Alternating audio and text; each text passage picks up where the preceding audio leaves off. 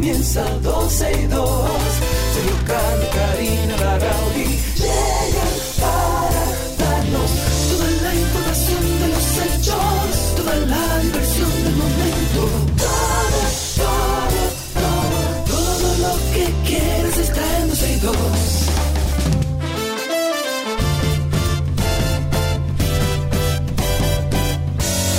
El reloj ya ha marcado las 12, ya comienza 12 y 2. Sergio y Karina Larrauri llegan para darnos toda la información de los hechos, toda la diversión del momento.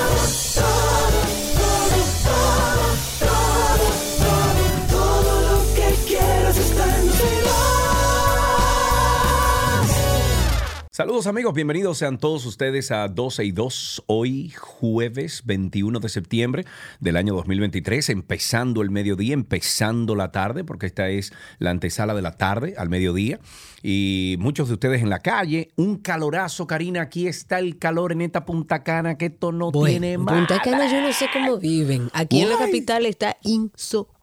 ¿Tú sabes cómo vivimos? Pagando una luz, la Carísimo. electricidad más cara que hay en República Dominicana y probablemente en todo el, eh, el sector de por aquí. O sea, en todo, en todo este... En toda la región. la región, porque aquí se paga mucho dinero innecesariamente, pero eso es otro tema. No me, Pero ven, múdate a la capital, amigo. No, no, yo Múdate vivo a la bien aquí. capital. Yo vivo bien aquí. no, Múdate, bien. hombre. Para nada. No hemos dado la bienvenida formal a aquellos que están con nosotros a través de nuestra página, que estamos en vivo 12y2.com. Recuerden que estamos a través de la 91.3, pero también a través de medios digitales en la 91fm.com, también en vivo. Quería empezar el programa, evidentemente, tenemos que empezar el programa hablando de la situación del presidente, de la ONU, de Haití y toda la convulsión que esto ha creado eh, a nivel internacional ahora, pero que en nuestro país preocupa. Me hace sentir o me da un poco de paz y de tranquilidad ver que la sociedad, independientemente incluso de partidos, porque he oído muchos programas donde la gente, independientemente de cuál color eh, tenga, dice y apoya a las decisiones del presidente con respecto a esto. Y estuve hace unos días escuchando un, eh, no un discurso, un conversatorio del presidente donde hablaba sobre los derechos humanos. A nosotros como país nos han criticado mucho en torno a los derechos humanos con referencia o en referencia a los nacionales haitianos. Sin embargo, el presidente dice algo muy interesante que a mí me parece que es una oportunidad de mejora en cuanto a la visión que tiene la ONU para que entienda que eh, donde se están violentando los derechos humanos principalmente es en Haití. Escuchemos al presidente hablando de este tema y volvemos. Lo que está pasando a Haití es una situación muy grave y los pobladores más pobres de Haití, porque los pocos ricos están o en Miami o están en República Dominicana o están algunos pocos en Francia eh, o en alguna parte de Estados Unidos, Canadá también. Entonces, lo que se está quedando allá obviamente es el que no puede salir, que es la inmensa mayoría, y lo que están sufriendo los ataques, las violaciones diarias eh, de esas bandas criminales. Entonces, cualquiera que esté preocupado por los derechos humanos de Haití, que se vaya a preocupar por los derechos humanos de Haití en Haití, Exactamente. donde ahí es que se están afectando los derechos humanos, realmente. Que no venga a hacer discursos eh, ni seminarios pagados por, eh, por organismos internacionales, que lo que quieran que se vayan a Haití a estudiar la gravedad de la situación que está pasando ese país.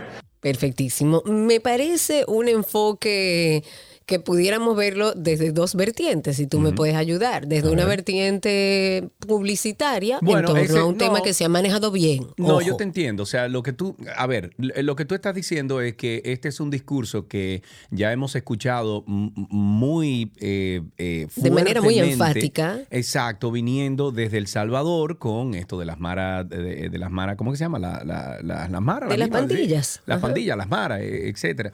Eh, de parte de Na- Nayib Bukele, que a lo mejor a la ONU y, a los derechos humanos y todo el mundo le ha caído mal ese discurso, pero que ha calado. ¿Por qué? Porque tiene mucha, mucha realidad y tiene mucha, eh, mucha verdad. Sin, em, sin, embargo, se podría ver como que el presidente de la República, eh, Luis Abinader, se está montando en esa ola, pero tiene mucha verdad en lo que está diciendo. Exactamente. Entonces, lo digo porque sé que muchas veces se presta a cuestionamientos y, y puede ser hasta evidente entender que hay un discurso similar a un a un homólogo de otro país eh, eh, en torno al tema de los derechos humanos. Sin embargo, y tal como mm, eh, tú y yo estamos tal cual y pensamos igual, todo lo que ha dicho el presidente es verdad. Correcto. Porque los haitianos, los nacionales haitianos, pudieran venir a la República Dominicana de manera legal independientemente de que ahora evidentemente no se puede, pero pudieran venir, pero los haitianos no tienen papeles, porque su gobierno no se lo da. Entonces, los derechos humanos deberían insertarse en Haití para entender la realidad de los derechos humanos ahí dónde está la situación. No, y ayudar a Haití en esos temas, no a, obligar a República Dominicana a nosotros tirarnos el problema de Haití encima, que ya de por sí lo tenemos encima, porque cuando tú tienes una, una sociedad donde en la parte de salud tú tienes las camas de parturientas, un 37% dedicado a personas que no pagan impuestos en este país, que vienen aquí porque hay una necesidad verdadera, que eso no se puede negar, pero vienen a nuestro país a utilizar nuestros recursos sin pagar impuestos, entonces es un problema, sobre todo para un país como nosotros, que es un país en desarrollo, que muchos quieren decirle un país, eh, ¿cómo se le dice? Un país, un país tercermundista, pero eso nunca le gustó a los periodistas. Es un país en desarrollo porque ni siquiera somos un país pobre, señores, nosotros somos un país rico, si no han robado la mitad de las cosas y seguimos en pie. Entonces, eh, eh, eh, yéndonos o siguiendo con esa línea de, cosas que ha dicho Abinader, por ejemplo, ayer también, Abinader dijo, hizo esta pregunta, ¿estamos realmente encaminados a lograrlo? Esta fue una de las preguntas que hizo de manera retórica Luis Abinader al hablar en la edición número 78 de las, eh, bueno, de las asambleas de la Organización de las Naciones Unidas y tenemos un fragmento de este discurso. vamos a escuchar. Al observar la isla de la Española desde el espacio, háganlo desde su celular a través de Google Earth. Se percibe una diferencia palpable y desgarradora una mitad verde y floreciente que corresponde a la República Dominicana, que ha priorizado la conservación y gestión sostenible de sus recursos naturales. La otra mitad, desprovista de esa rica cubierta forestal, refleja el dramático paisaje deforestado de Haití. Esta frontera natural no es solo una lección geográfica, sino es un potente recordatorio de lo que le espera al mundo si continuamos ignorando las alarmas de la naturaleza. Señoras y señores, Haití hoy no solo sufre una tragedia medioambiental, sino también una inestabilidad política y social que puede convertirse en una amenaza para toda la región. No me es grato recordar el llamado que hice hace dos años atrás a esta Asamblea General cuando dije, desde que este gobierno asumió el poder, hemos venido anunciando la posibilidad de que la situación haitiana pueda desbordar las fronteras de ese país incidiendo como un factor de inseguridad en la región. De ahí la necesidad de que esta comunidad de naciones asuma de una vez y por todas el tema haitiano como uno de altísima prioridad y de permanente seguimiento. Hoy, dos años después, se verifica la dura realidad de esa advertencia. Un pequeño grupo de particulares haitianos ha retomado la construcción de un canal de trasvase ilegal en territorio haitiano para extraer agua del río Dajabón en violación de los tratados fronterizos dominico-haitianos. La comunidad internacional debe conocer que el río Dajabón nace en Loma de Cabrera y la mayor parte de sus 55 kilómetros recorren nuestro territorio hasta desembocar en la bahía de Manzanillo en Montecristi. Solo dos kilómetros entran en territorio haitiano.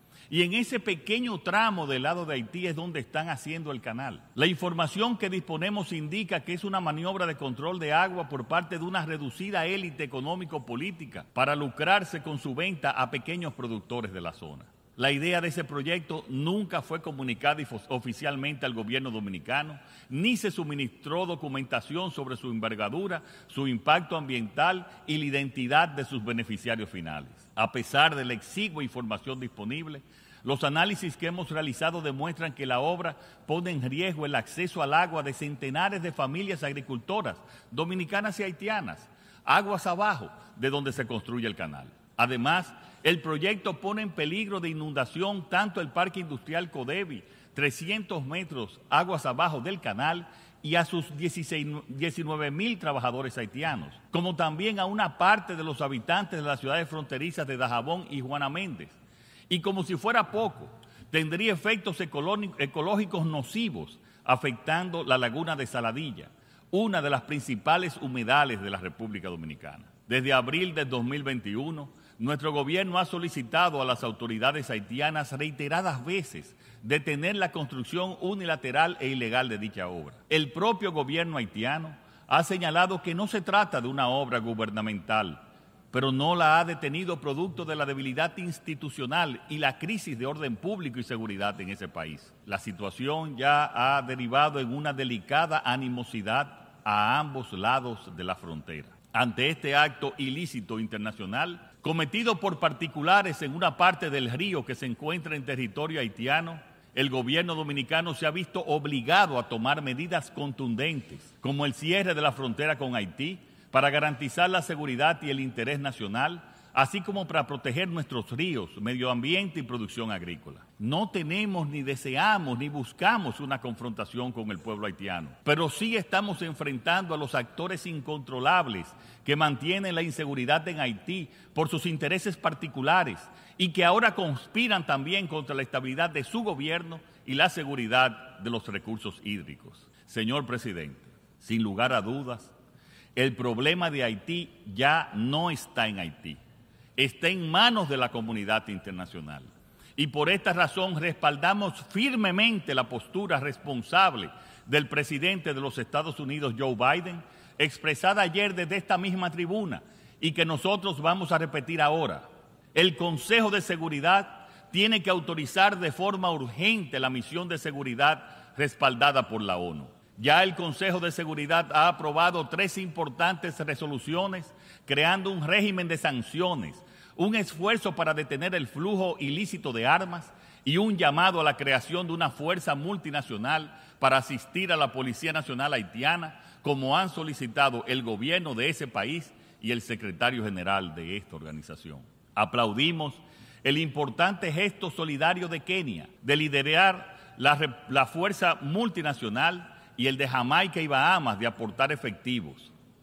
Aprovecho la ocasión para agradecer de forma particular al presidente de Kenia, William Ruto, por su solidaria y humanitaria disposición a liderar a través de esta misión la búsqueda de la paz y la estabilidad del pueblo haitiano. Además, deseamos que todos los países que están considerando jugar un rol en este encomiable esfuerzo a actuar con determinación. Lo que ocurre en Haití es una ruptura del orden público por parte de elementos criminales sin ninguna reivindicación política o ideológica, por lo que acoger la solicitud de ayuda de las autoridades haitianas enviando una fuerza multinacional es cónsono con el espíritu y la letra de la Carta de las Naciones Unidas y del mandato de esta organización, acorde con el derecho internacional para garantizar la paz. Estamos todos conscientes que el proceso de pacificación en Haití debe asumirse junto a un pacto social y político. En ese sentido, encomiamos la noble gestión que viene desarrollando el grupo de personas eminentes de Caricón para lograr un acuerdo político que permita la mayor legitimidad posible para la aceptación de una fuerza multinacional y la celebración de elecciones justas, libres y transparentes. En ese particular, quiero reconocer al primer ministro Andrew Holness de Jamaica por todos sus esfuerzos. Al tiempo también de agradecer al secretario general por su trabajo en atender esta crisis, le hacemos un llamado a redoblar sus esfuerzos por lograr el despliegue inmediato de la fuerza multinacional en Haití. Hacemos también un llamado al Consejo de Seguridad a aprobar dicha resolución, dicha resolución ahora, porque el tiempo se agotó. Señor presidente, República Dominicana durante siglos de convivencia, muchas veces difícil, junto al pueblo haitiano, ha dado muestras evidentes de incansable solidaridad. Haití necesita mucho y quiero reiterar nuestra solidaridad con el pueblo haitiano, pero sin olvidar que nuestra principal responsabilidad es defender los intereses del pueblo dominicano. Así lo hemos hecho siempre, así lo hacemos y tengan por seguro que así lo seguiremos haciendo, porque no hay ni habrá nunca una solución dominicana al problema haitiano. Señoras y señores, no esperemos a que la próxima advertencia sea crónica de una tragedia anunciada. Que este momento, en el septuagésimo octavo periodo ordinario de sesiones de la Asamblea General, marque un renacimiento en nuestra determinación colectiva para forjar un futuro más seguro, inclusivo y sostenible para Haití y para todos. Hago un llamado final. Este escenario global nos desafía a actuar no solo como naciones individuales, sino como una colectividad unida, con una visión compartida y un propósito común. La historia nos juzgará no solo por las palabras que pronunciamos en estos sagrados salones, sino más crucialmente por nuestras acciones en el terreno de la realidad. No le fallemos al futuro. Muchas gracias. Bueno, el presidente ha sido enfático en la solidaridad que tenemos para con Haití. Pero tal y como dijo nuestro primer mandatario, se necesita de un acuerdo que garantice la aceptación de una fuerza multinacional y la realización de elecciones justas, libres y transparentes en Haití. Que ojo, eso no se va a lograr por mucho tiempo. Porque Yo entiendo que va a costar mucho. Esas familias, Karina, que tienen dinero de Haití, tienen dinero de Haití. Yo me he encontrado con unos evitos y unas muchachas aquí que son es haitianos. que allá están los extremos. Allá está el multi, multi, multi, multimillonario que incluso muchos de ellos eh, financian las pandillas. Sí, y los, que, y los pobres. Entonces aquí en Punta Cana hay unos tigres haitianos ¿eh? haitianos que vienen en su helicóptero, que todavía tienen casa en Haití, pero tienen casa aquí en Montagana, que yo quiero que tú veas 5, 6, 7, 8 millones de dólares. Le va bien. Uno no quiere decir que todo el que tenga ese dinero en Haití, porque hay empresarios, evidentemente. Por, supuesto pero que no. Sí se nota en esa sociedad esa, ese extremo entre la extrema pobreza, y valga redundar, y el que tiene miles de millones de pesos. Así es. Cambiando un poco de tema, hablemos de la Junta Central Electoral que ha informado que suspende sus servicios en el edificio de la feria. Esto va a ser a partir del próximo 21 de septiembre de este año y hasta el 2 de octubre estarán. Esto debido a que el espacio va a ser utilizado para para entregar unas credenciales a los miembros de las mesas que van a trabajar en, las primarias que están pautadas para el primero de octubre. Se dijo desde la Junta que además de la entrega de credenciales, también se va a proceder a instalar los equipos de digitalización escaneo y transmisión que se van a utilizar en, este tema y para reforzar también los sustitutos de secretarios, se va a capacitar ahí a los facilitadores. Eh, me gusta que se está haciendo como un poco organizado, o por lo menos uno lo ve así desde fuera. Esto es una medida que obedece a disposiciones que están contenidas en la ley, que uno nunca la vio tan diáfana, pero que se está realizando. Se dice que los ciudadanos que requieren de los servicios que se ofrecen ahí en la feria, y esto es importante, en los centros de expedición de actas y cédulas de las zonas que queden cerca, en aquellos que están ubicados, por ejemplo, en la UAS, en Plaza Central, ahí se va a habilitar un furgón en, en la localidad de la Dirección de Pasaportes para que los que requieran de un acta para fines de renovación o lo que sea, tengan dónde ir. Ok, eh, otro temita también fue ya depositada la acusación formal en contra del Totolcito y demás implicados en la muerte de Joshua Fernández. Y a través de una publicación en la red social X, antiguo Twitter, la fiscal del Distrito Nacional, Rosalba Ramos, indicó que fue depositada en el día de ayer ya la acusación formal con requerimiento de apertura a juicio en contra de Wesley Vincent Carmona, alias el Totolcito Alison de Jesús, conocido como Chiquito, y Luis Brito Troncoso, acusados de la muerte del joven Joshua Omar Fernández. Esto fue el pasado 16 de abril de este año. Esta acusación se realiza luego de que la jueza del cuarto juzgado de instrucción del Distrito Nacional intimara al Ministerio Público para presentar la acusación en un plazo no mayor de cinco días o se declararía la extinción de la acción penal el día 17 de octubre a favor de los imputados. Contra los tres se dictaminó un año de prisión preventiva como medida de coerción.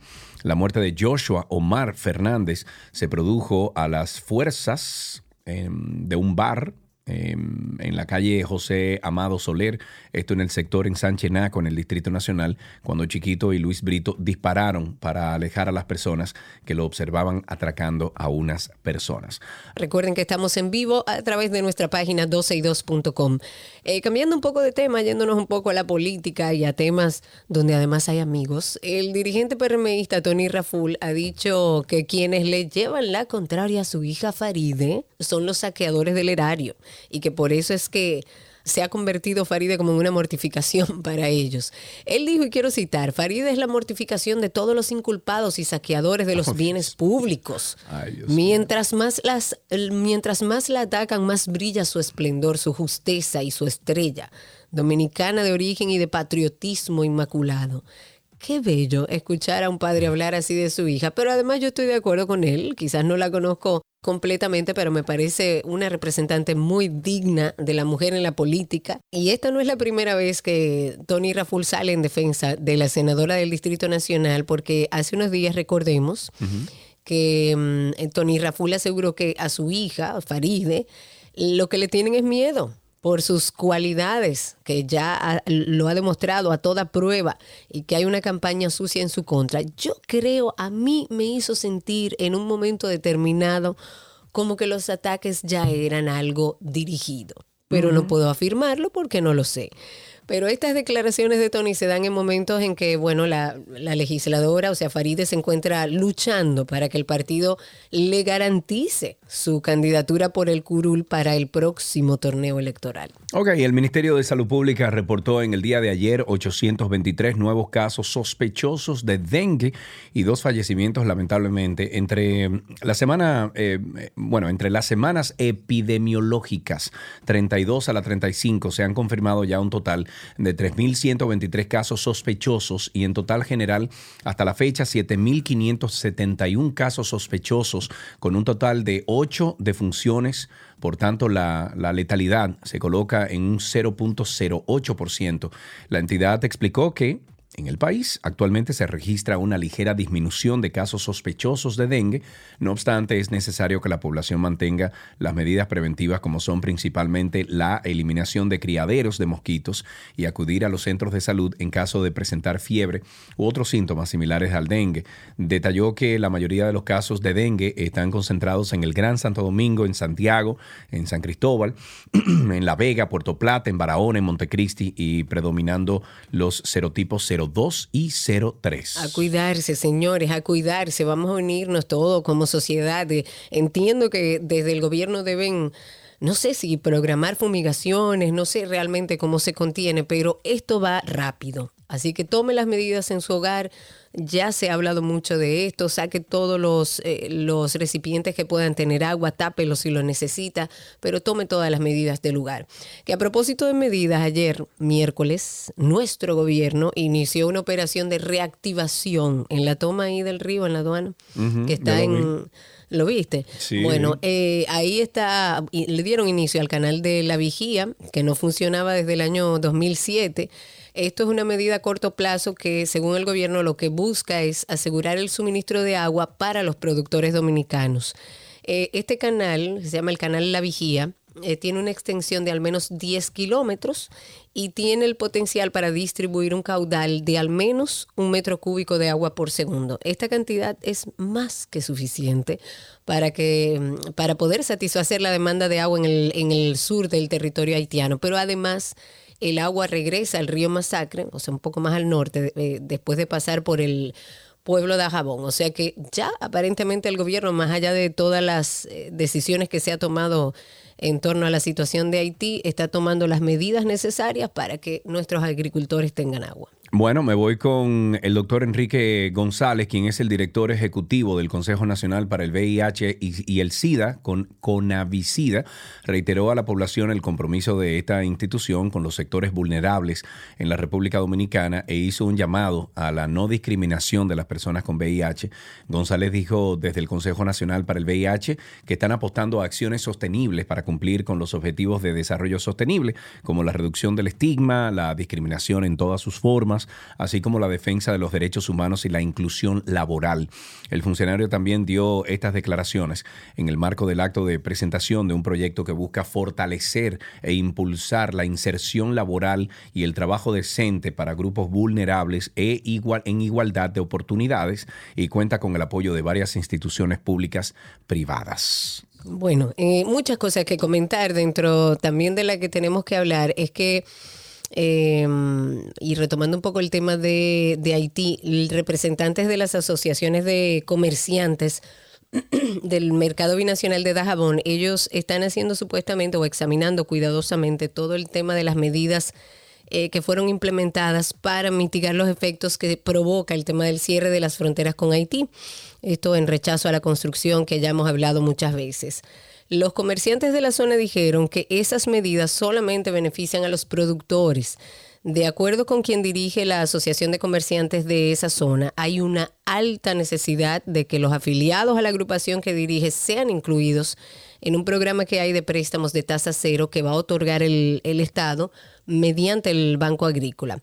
Pero también este señor dice que se quejó o, o, se quejó debido a que las facilidades de préstamo, según él, no los incluye y dijo sentirse defraudado por las autoridades. La Unión Europea Dominicana la Unión Empresarial Dominicana, ahora sí. ¿A dónde te fuiste? Sí, yo, Unión Europea Dominicana, que yo acabo de decir, denunció que el Ministerio de Medio Ambiente y Recursos Naturales ha aumentado en un 400% los permisos temporales para la extracción de materiales no metálicos. Además, dicen que desde el Ministerio se, niega, eh, se niegan a otorgarles de manera definitiva los permisos y les obliga a pagar por un mínimo de 15 mil metros cúbicos por adelantado, una cantidad que según ellos es excesiva para el pequeño y mediano empresario. De acuerdo con Dioris Paul, vicepresidente del organismo, el costo mensual del permiso provisional se incrementó de 60 mil a 240 mil pesos de un golpe y porrazo mientras se niegan a otorgar las licencias definitivas por las que solo en los eh, estudios de impacto ambiental se invirtió hasta un millón de pesos. El vicepresidente de la Unión Empresarial ha calificado la medida como algo irracional y que impactará negativamente. Él dijo, y estoy citando, además de los empresarios del sector, a todas las construcciones viales y civiles de la República, los precios se incrementarán considerablemente al consumidor final, que es el mismo gobierno y particulares, ya que no podemos asumir los altos costos. Tú te enteraste que, bueno, tú eres sobrino de tía Nuria, uh -huh. que ella mandó una carta a la Universidad de Columbia porque ah, quería saber la sí. opinión de Colombia con respecto a su estudiante y, ¿Y todo este dijo? tema. No, Colombia dijo que no, que, declinó no. emitir ninguna opinión. Pero evidentemente. Bueno, evidentemente van a proteger a los, a- a- al estudiante, o sea, no. No, y además ellos como universidad no tienen nada que ver con eso. Eso es una, eso es un criterio personal de ese estudiante que nada tiene que ver con la universidad. Bueno. Pero bueno, la tía Nuria lo intentó. Dentro de las cosas para comentar, hablando del secretario de Estado, pero de los Estados Unidos, Anthony Blinken, él ha dicho en el día de ayer que la República Dominicana está realizando esfuerzos necesarios para incrementar los niveles de transparencia y reducir la corrupción. Durante el evento que se llama o se llamaba La democracia cumple, este funcionario estadounidense ha dicho que las inversiones que se realizan a través de la USAID ha permitido a nuestro país luchar, eh, sobre todo en este último año, de una manera más efectiva con, contra estos retos comunes. Blinken además dijo que la iniciativa La Democracia Cumple es un, es un nuevo mecanismo, digamos, que va a permitir a los diferentes países poder emprender acciones conjuntas para así eh, fortalecer la democracia y llevar cada vez un poco más de desarrollo y de bienestar, por supuesto, a la población. Hablemos de otra subasta pública. La Dirección General de Bienes Nacionales informó a los interesados en participar en la segunda subasta pública de este año. Se llevará a cabo este viernes 22 de septiembre en el auditorio de la Biblioteca Nacional Max Enrique Sureña desde las 9 de la mañana. Hay 137 lotes, 54 casos que constan de vehículos transferibles, piezas y partes, mobiliario, equipos de oficinas, chatarra, los cuales ya están disponibles para su verificación en el depósito de bienes descargados de la institución ubicados en la carretera Mella, esquina Penetración, al lado del, control ahí de, de la OMSA y en el parqueo de la Junta Central Electoral. Las inscripciones estarán abiertas hasta el jueves 21, le hace hasta el día de hoy en el edificio gubernamental Dr. Rafael Case Acta, ubicado en la Gustavo Mejía Ricard en Sánchez Piantini, con un costo de dos mil pesos como derecho de verificación y participación. A mí me encantaría ver la lista de lo que está ahí. eso yo te iba a decir, me parece muy interesante que puede aparecer ahí y, y además interesante saber cuáles son los precios. Bueno, ahí dice que hay 137 lotes, eso es tierra que hay que eh, comprar. Claro, ya entendí. Claro, que hay que pagarla, pero se supone que es a un mejor precio, ¿no? Eh. Pero bueno, algunos datos de turismo a propósito, bueno, de que ya estamos cerrando aquí. ¿De dónde nos visitan? Es una pregunta que quizás usted se hace. En el año 2022, y me encanta ahora que a través de turismo hay todas estas estadísticas, un total de, bueno, casi 8 millones de personas llegaron a nuestro país y de esa cantidad, o sea, de casi 8 millones, sin casi 6 corresponden a extranjeros que no residen en nuestro país. Y 1.358.000 son dominicanos que no residen en el país. Y los países que representan como el mayor número de turistas que llegan a la República Dominicana por vía aérea son, evidentemente, Estados Unidos, increíblemente Colombia y Francia. Es que, los pasajes de Colombia ida y vuelta están regaladísimos. Increíble. No, y Colombia está igual. Muchísimos dominicanos están yendo allá. Estamos hablando de ciento y pico de dólares un pasaje y de vuelta. Yo fui recientemente, nada, además un viaje corto. También eh, dice que de Estados Unidos ingresaron un total de un poco más de dos millones de extranjeros, de Colombia casi 300 mil y de Francia también casi 250 mil. Bueno, y eso va en eso va muy de acorde con lo que publicó Arajet el otro día. Recuerda que con la aerolínea Arajet se, se ha movido mucho, eh, sobre todo esos vuelos a Latinoamérica y Centroamérica, y Arajet informó que había movido 200, no, 350 mil pasajeros solamente en el primer año.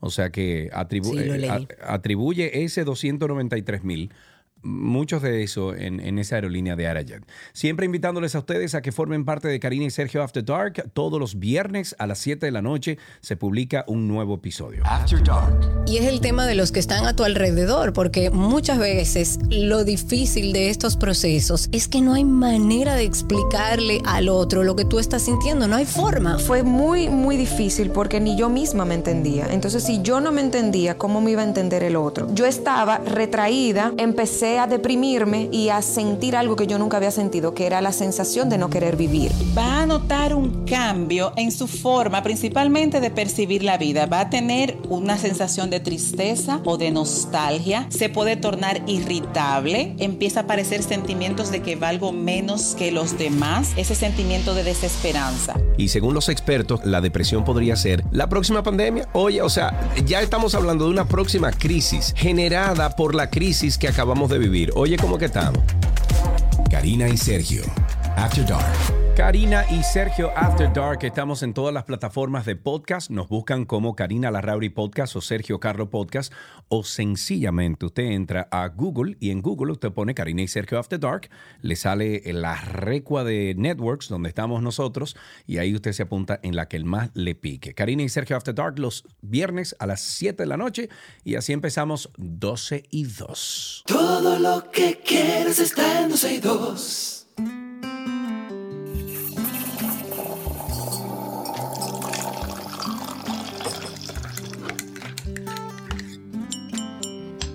Estamos en nuestro cafecito de las 12 y como cada jueves ustedes saben que invitamos a un amigo, a un cafetero conocido y hoy nos vamos a tomar un café con ritmo a rock and roll con el cantante y compositor dominicano Pablo Cavallo que está con nosotros. Amigo, bienvenido. Saludos, gracias Karina, gracias Sergio. Hermano, eh, hace unos años que estuvimos aquí hablando de cosas, pero hace unos cuantos años, amigo, que de ti. El otro día.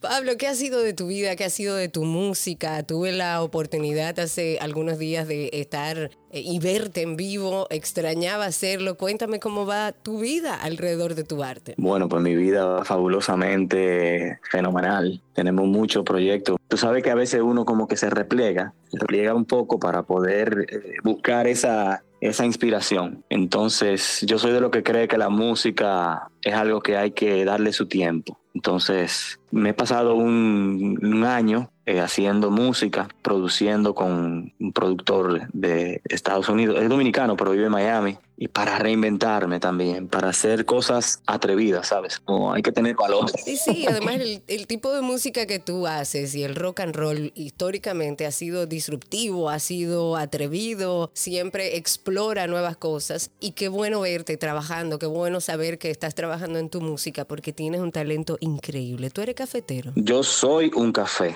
O sea, tú hablas conmigo. Yo soy el café en vivo. O sea, yo soy el café del rock dominicano. Bueno, nos acaban de enviar una foto de tu maleta cuando tú viajas y veo ahí café incluso dentro de la maleta. ¡Sos de mi equipo!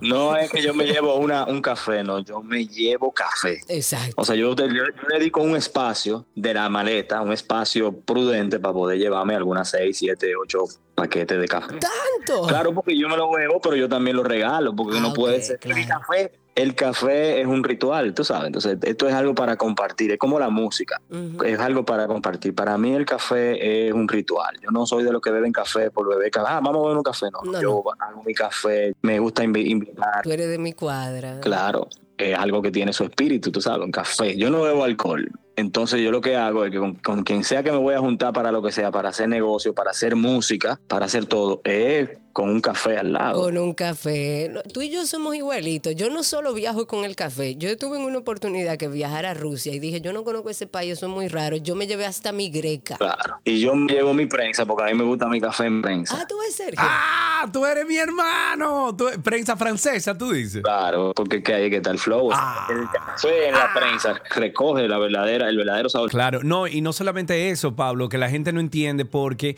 el sabor y la composición química y la reacción química, perdón, es diferente a la de la greca y el café se vuelve más dócil. No sé cómo explicarlo que la gente me entienda, pero a mí, por ejemplo, cuando tomo el café de greca, me hace daño. ¿A ti también? No, a mí no me hace daño nada de eso. Pero el, el sabor, café no le hace daño. Y también, óyeme, también lo que pasa con el café de prensa es que tú le das el tiempo que tú quieres y se pone más intenso. O sea, un café de greca es mucho menos intenso que uno de prensa, incluso de un, ex- un expreso. O sea, tú le depende del tiempo que... Bueno, si probamos por ahí, ya tú me estás oyendo, ¿verdad? Como hablando del No, no, no, tú eres un experto y lo veo. Yo me imagino que siendo tú un experto en café y tan fanático como yo, usted se bebe su café amargo. No, si tú supieras que no, porque yo disfruto Ay, la vida. Dios mío. Yo disfruto la vida. yo no me le echo azúcar, pero yo disfruto la vida, para mí me gusta el dulce. ¿Y qué tan importante es el café en tu proceso creativo? Cuando, cuando tú estás en, eh, buscando la musa o al lado de tu musa y estás escribiendo, componiendo, ¿qué participación tiene el café? Es que el café para mí es una participación en la vida entera, de que o sea, yo me levanto, tomo un vaso de agua, me pongo a hacer mi café, lo comparto con Tania y arranco la música. Cuando vamos a hacer música tenemos café. Cuando me junto con Dorian hacer música, café. En ensayo, café. En negocios, café. O sea, el café es algo que tenemos que tener ahí siempre en la vida. Yo estoy de acuerdo. Mira, hablemos un poco de ti, de tu música. Y yo le hice una canción una- que habla de café también. ¡Mentira! ¿Y cómo dice esa canción? Fuéralo como a mí me gusta. Una canción que yo hice del de Freco, ahí tropical, que no se podía hacer en rock, eso- ese tipo de, de letras, yo te tenía que decirlo. No tiene el mismo sabor. Tiene video y de todo eso. Ah, pero hay que buscarlo, hay que buscarlo. Mira una cosa, Pablo, ¿tú has recibido quizás influencia de alguien, de algún artista, de, de alguna banda que a lo largo de tu vida artística te haya influenciado de alguna manera? Mira, yo tengo influencia desde José José, Juan Gabriel, Juan Luis Guerra también, que me ha influido en muchísimas cosas, ha influenciado mi vida y la música, pero sobre todo el rock, como por ejemplo Héroe del Silencio, ha sido una parte importante, eh, Robbie de la Corrosa, Lenny Kravitz, Pink Floyd, Soda Stereo, ha sido como mi, mi adolescencia, saliendo de la niñez ya con esa música, o sea, ha sido influencia. Claro, o sea que de ahí nace eh, un poco todo lo que haces en tu música, porque somos eso, el, el- combinado de todas aquellas cosas que de alguna manera nos apasionan o nos gustan. Pablo, has mencionado que te quieres reinventar y cuando se reinventa, obviamente uno tiene que ir con alguna tendencia actual. Hoy en día el- la tendencia es el, urbano, eso, o sea, lo vemos desde la publicidad hasta la música que se oye internacionalmente. Eh, tenemos personajes, no, no, sé si llamarlo artista, pero es una apreciación ya muy personal, pero personajes dominicanos que se han destacado eh, internacionalmente por el tipo de música urbana que hacen. cuando te dices que te vas a reinventar, ¿es para allá que vas a tirar? Oye, Sergio Caro, lo que yo te voy a decir. Pablo, cuidado, no te tires a gente arriba. Cuando yo hablo de reinventar, yo hablo de, algo muy personal. Yo no, yo no entiendo la música como algo de moda. Yo no la entiendo así. Yo no la veo así. Yo veo la música como un espíritu, el cual uno invoca para ofrecerlo a las personas, para juntar a las personas, para compartir con las personas. La tendencia para mí no es lo principal. O sea, que yo en sonido, en composición, en la letra, la canción, soy siempre muy conservador. Reinventarme, en este caso, es adoptar sonidos, es hacerle sonido. Por ejemplo, yo lancé una canción ahora que tiene un corte, el sonido es, más o menos como Ace, pero un Ace con la tecnología de ahora, incluso con la misma, con, con, el mismo look, tratando de buscar lo que a mí me influenció mucho también cuando yo era joven niño. Pero esa tendencia de dembow y de todo eso, a mí no creo que esa ola yo la vaya a, a surfear porque no me interesa. ¿no? creo que veamos ahí a Pablo porque tú haces el, estilo de música que te gusta, no por darle una valoración menor o mayor, simplemente yo hago la música que me sale, que experimento, que me gusta y ya, y no estaré a lo mejor en, ese, en esa onda urbana. Y mi búsqueda es otra, mi búsqueda es tratar de dejar un legado, una canción. Por ejemplo, yo tengo canciones que tienen 10 años vivas que cuando a mi concierto tú oyes a la gente cantando. Claro. Eso es lo que me dice mi, mi norte, siempre. Claro. Y hablemos justamente, creo que te referías a ella, del, de tu más reciente lanzamiento, que es Ruleta Rusa. Cuéntanos un poco de la canción. Bueno, esa canción yo la escribí hace un año y medio es una canción que, ah, tú sabes, a mí no me gusta mucho decirle a la gente de qué se trata la canción, porque yo tengo mucha ilusión cuando yo escucho una canción y le hago mi propia historia. O sea, yo escucho una canción de algún artista y yo le hago mi historia. Claro, uno la adapta a su vida. Y de toda cosa, y cuando el artista sale y dice, no, que esa canción yo se la dediqué, se la hice a un Pokémon. Entonces me, me tumba todo.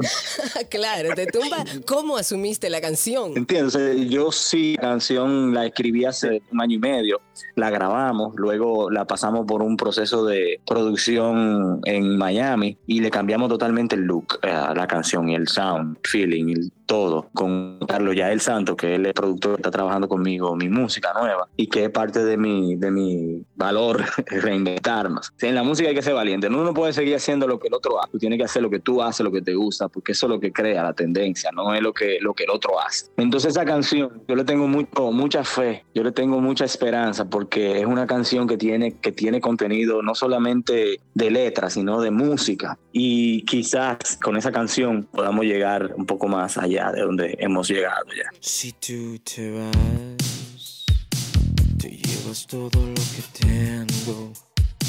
Mi libro rojo, el amuleto, mi Biblia negra y el altar. ¿Qué más nos da? Que se me arruine el maquillaje y la gente que anda buscando tu música, Pablo, ¿dónde puede conseguirla? Pues mi música la pueden conseguir en todas las plataformas de música, en todas. Pablo Cavallo, Cavallo con corta y doble L. Ahí me va a encontrar en YouTube, me va a encontrar en Spotify, en Amazon. Síganme en Instagram también, que yo subo muchos videitos cool también. Me gusta. Danos, danos el Instagram, arroba qué? Arroba pablo.calo. Y ahí me van a encontrar también. como me quemaban. Bueno, pues como siempre, Pablo, qué bueno reencontrarnos contigo, saber que tú eres un cafetero igual que nosotros y qué bueno que te estás reinventando. Eh, esperamos que cosas buenas salgan de todo eso. Un abrazo fuerte, amigo. Un abrazo a todos, gracias. Hasta aquí este cafecito de las 12 como cada jueves.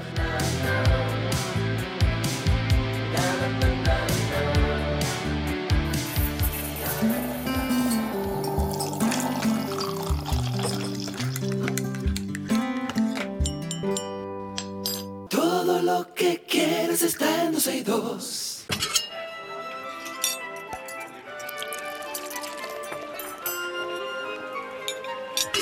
Ulala me oui, je mange, comida de Gabriela Paz, que se bonísima oui. Hola, Gaby. Oui, hello, ¿cómo, ¿Cómo estás, corazón de melón? Muy bien, muy bien. Tú estás suelta un- como gavete. ¿Tú, tú, tú crees que tú es por teléfono todo el tiempo ya? No, no, le comentaba a Cristi que ya mañana a ver qué me dicen de mi compu, porque la verdad que... ¿Y qué fue lo que le pasó? ¿Fue un No efecto sé. electro, electromecánico que le afectó? No. Creo que murió la batería, para mí. Ah, ya, ya, ya, ya, ya. viaje no sé si fue que la dejé prendida, aunque yo recuerdo haberla apagado, pero cuando regresé, caputi, nada. Caputi, muy bien. Bueno, pues vamos arriba entonces, Gaby. Estamos en receta con brócoli. A mí, yo tengo que confesar, a mí no me gustaba el brócoli hasta que lo comencé a comer con, a servir con, con queso. Desde que lo comencé a comer con queso, ya me como el brócoli hasta solo. Eh, por aquel anuncio Imagínate, famoso de ¿cómo It's no? Velveeta versus Cheddar. are- ¿Tú te acuerdas de eso? No, Ah, pero bueno. sí te entiendo muy- perfectamente. El queso, el queso Velveeta derretido por encima.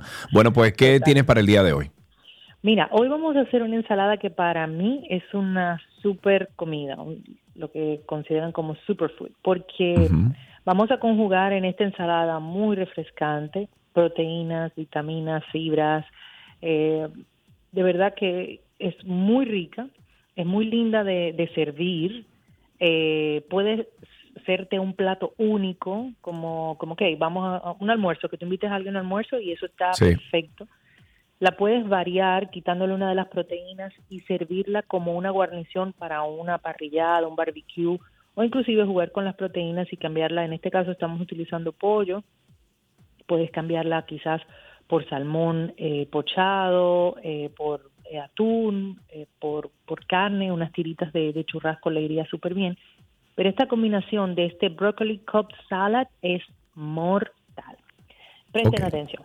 Vamos a necesitar una cabeza de brócoli cortada en eh, las florecitas y blanqueadas. Recuerden que la parte del blanqueado la hacemos hirviendo agua, ya se le agrega un poquito de sal y en este caso para que los vegetales estén más verdes, en precisamente el brócoli se le, se le agrega un poquito de bicarbonato de soda al agua y pones las florecitas de brócoli por 15 segundos, las sacas, dejas que el vapor termine de, entre comillas, cocinarla, en este caso blanquearlas, y luego si deseas, para que estén bien crujientes, a mí me gusta pasarla por agua con hielo y dejarlas que se sequen y, y cuelen. También la podemos hacer en un steamer, en un, ¿cómo se dice? En un En un al vaporizador vapor, sería. Al vapor, exactamente, ok. Como al vapor, eh, que le va súper bien. O si quieren, pueden también hacerlo en el microondas, lo ponen colocado en un bowl, arriba un papel de toalla eh, húmedo y le dan unos 30 segundos.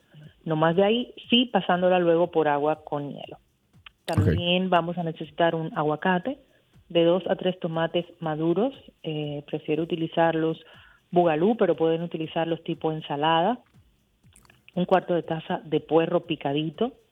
Vamos a utilizar como proteína una pechuga de pollo ya cocida que podemos cortar en cubos o hacerla en tirillas. Una ocho tiras de tocineta tostada, media taza de un blue cheese o un gorgonzola. Pudiéramos cambiarlo por un feta o por un queso que pueda em, Tiene que ser como un queso, un queso que sea fuerte, ¿no?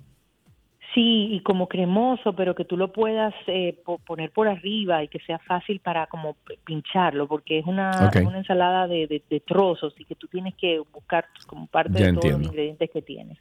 Sí. También lleva huevo, vamos a tener un huevo hervido eh, cortado en cuatro. De esto necesitamos dos huevos. Y para la vinagreta haremos una vinagreta básica. Utilizaremos media taza de aceite de oliva, un cuarto de taza de vinagre de manzana, una cucharada de mostaza Dijon, que también pueden utilizar una cucharada de mostaza trufada de la línea de Voilà, una cucharadita de azúcar y sal y pimienta al gusto. La preparación es muy fácil. Lo primero que vamos a hacer en nuestro aderezo, les recomiendo poner todos los ingredientes en un frasco de vidrio con tapa, mezclar, mezclar, mezclar hasta emulsionar y lo que vamos a lograr es un aderezo cremoso. Entonces, en, un, en el recipiente donde vayan a servir, pueden hacerlo de dos formas. Una, poner como líneas de cada uno de los ingredientes. Imagínate, las flores de brócoli eh, blanqueadas, los tomates troceados, eh, el pollo, ta, ta, ta, ta, ta, ta, y por arriba, entonces agregar, perdón, las tocinetas eh, ya tostadas es la, la espolvoreamos, igualmente Sí. el queso espolvoreado y el puerro, y sirves con el aderezo aparte. Si la quieres servir ya mezclada en un recipiente, vas a poner el brócoli junto con el tomate, el, el- el pollo, le vas a agregar parte del aderezo, mezclas, entonces incorporas el puerro, vuelve y mezcla, y por arriba le vas a agregar entonces la tocineta, el aguacate y el, el blue cheese o el queso que hayas elegido. Ok. Esto se sirve frío, ah, y los huevos también se lo pones eh, por arriba. Esto se sirve frío, es una ensalada realmente deliciosa, la puedes servir también porcionada, tomando en cuenta ponerle un poquito de cada uno de los ingredientes. Un frasquito al lado del aderezo se ve súper lindo y voilà. ¡Voilá! Muy bien. Quiero probarla. O sea, que cuando tú la hagas, tú me llamas y me dices, Sergio, aquí hay esa receta que preparé el otro día con brócoli y arranca para acá, para la romana, que vas a comer eso. Eso es lo que yo creo que tú 25 hagas. minutos, serio. La verdad que estamos más cerca que antes. Que antes, lo que pasa es que tú nunca paras ahí. Cada vez que yo voy, tú nunca estás. Bueno, vamos a tener que lograrlo, definitivamente.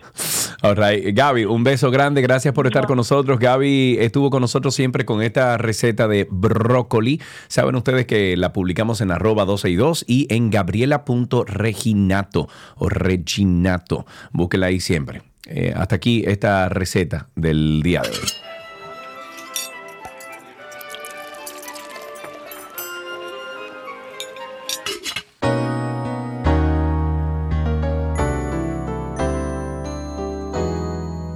Todas las semanas nosotros hacemos un segmento aquí de medicina para actualizarnos sobre diferentes cosas. En el día de hoy vamos a recibir en esta cabina a una persona que queremos mucho, mucho, mucho, mucho, mucho. Es la doctora Tayana Ubiñas, quien es médico nutrióloga y ella en el día de hoy nos toca el tema de dieta. ¿Qué cosas sí y qué cosas no se deben hacer? Hola doctora, ¿cuánto tiempo? ¿Cómo está? Hola Sergio, aquí, ya tú sabes. Eh, Qué bueno. dando, se- dando seguimiento a estos temas interesantes. Doctora, yo tengo un año viviendo aquí donde usted sabe que yo vivo, que usted viene mucho, y usted no me ha invitado a mí ni siquiera a un café, a un vinito, Sergio, a un barbecue. Cuando nos juntamos nada. fue porque nos invitaron a cada uno aparte a esa Aparte. cena. Sí, y no, no, se sabíamos puede. Y no sabíamos que íbamos a llegar. Bueno, eh, eh, si usted viene este fin de semana, hay barbecue mañana y el sábado. Ah. Nada más me tiene que decir, ¿ok? Ah, pero, eh, con una fundita yo llego y algo debajo del brazo. No bueno, sí. bueno, hablemos de esto, doctora. Sí, dieta, sí. ¿qué cosas sí, qué cosas no se deben hacer? Eh, hay muchas dietas, por ejemplo, que se llevan a cabo por por los trends, las modas, lo que aparece en TikTok, lo que aparece en Instagram. ¿Cómo podemos diferenciar eso que sale como moda de una dieta real? Lo primero es eh, que entendamos que la palabra dieta está mal utilizada.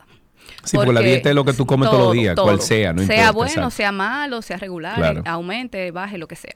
Entonces, eh, empezando por ahí, por eso ah, me gusta mucho quitar el término cuando trabajo con los pacientes, porque además de todo, eh, ya en la mentalidad del paciente la palabra dieta es eh, de restricción, de Claro. tortura y de, to- y de todo eso. Nada de eso. Pero eh, sí, es una realidad que hay eh, muchísimos planes alimentarios que se están eh, llevando. Eso ha, sido de siempre, Sergio.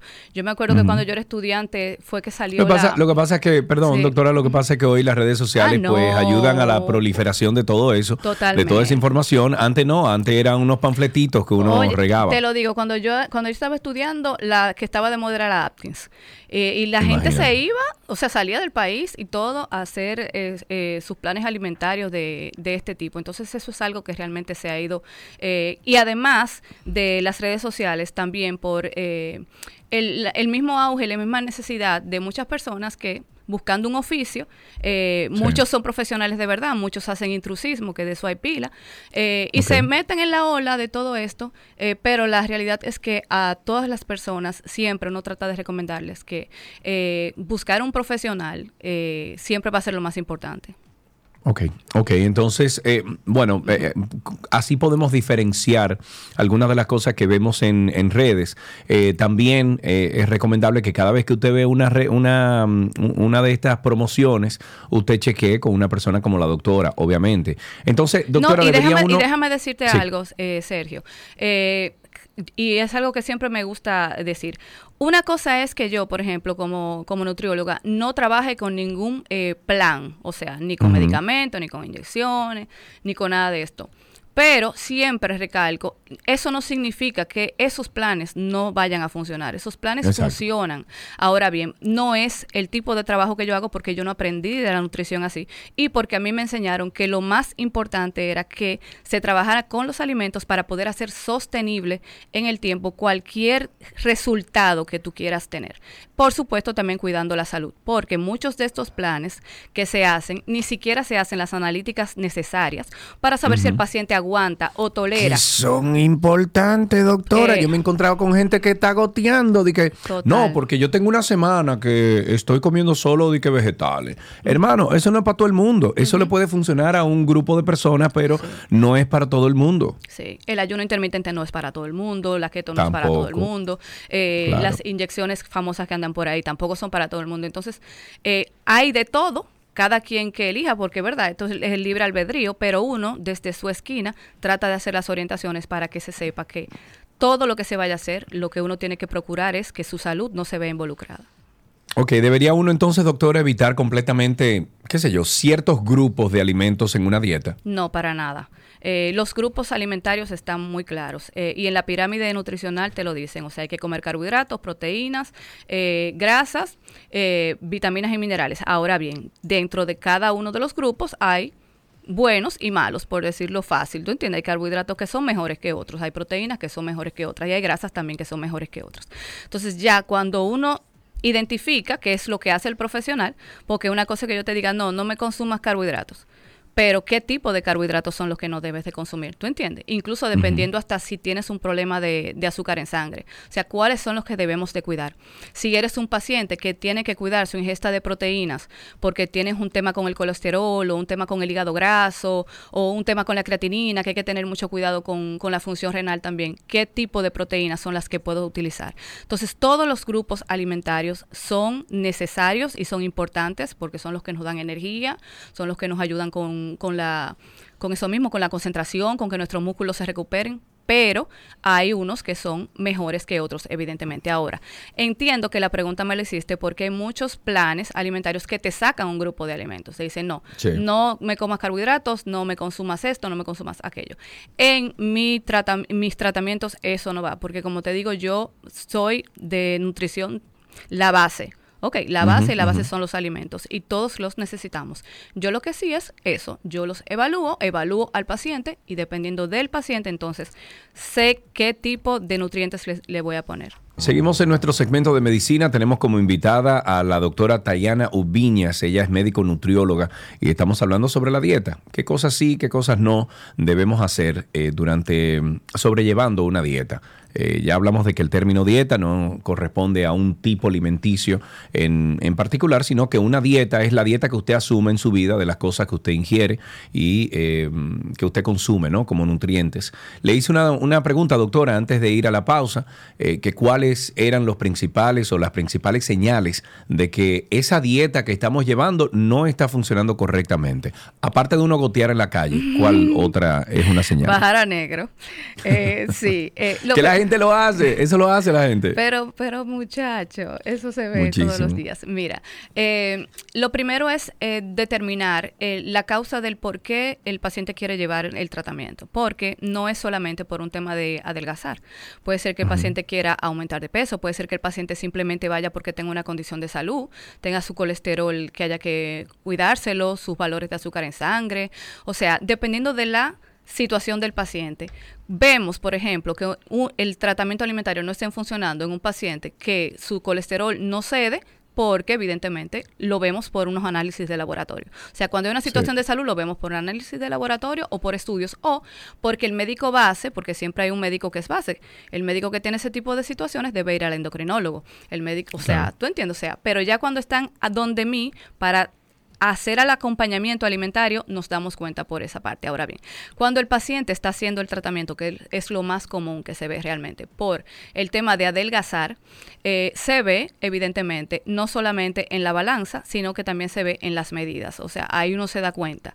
Yo trabajo, o sea, a mí me gusta mucho hacer el enfoque más del tema de las medidas a lo del peso y trato de quitarle mucho a las personas el tema de pesarse tanto, porque todos los días pesamos diferente, a diferentes horas del día pesamos diferente, si somos mujer pesamos diferente, si no estamos volando, ¿Cada cuánto día usted sugiere que uno se pese? No, si, si está llevando un tratamiento, pésese cada 15 días y relájese con esa parte. Ahora bien, eh, que, el, que el mejor aliado sea un pantalón, sea una blusa, sean los brasieles, ¿tú entiendes? Una correa en los varones que, se, que se nota mucho. Entonces ahí se va dando cuenta. Cuando esto no cede, o sea, cuando no cede nada de eso ante un plan, el que sea que se esté llevando, entonces hay que quizás empezar por lo que debió de haber sido el principio, que era hacer las analíticas del lugar, para ver si el comportamiento hormonal del paciente está bien y todos sus órganos y sus, y sus hormonas están funcionando de manera adecuada. Entonces, ya cuando eso no funciona, cuando no funciona el plan que se utilizó, entonces se hace una variación, se cambian los nutrientes, se le hace las recomendaciones al paciente de que quizás el tipo de ejercicio que se está haciendo no es el que el adecuado para su necesidad, sino que se debe de cambiar a otro plan. Y siempre van a haber resultados, Sergio, porque siempre se va a encontrar la forma y la razón del por qué ese paciente, ese plan o ese tratamiento no le está funcionando. Ok, si tienen preguntas, aprovechen a la doctora Tayana Ubiñas, que está aquí con nosotros, 829-236-9856, 829-236-9856. Eh, hablemos, bueno, usted lo ha dicho ya, ha hablado un poquito de eso, pero puntualmente, ¿cuáles son las consecuencias inmediatas que nosotros tenemos en nuestro organismo eh, de un, de un o sea, de una dieta, de un proceso alimentario eh, mal llevado o mal implementado? Bueno, yéndonos sin, sin irnos muy científicamente, empezamos por el mal humor.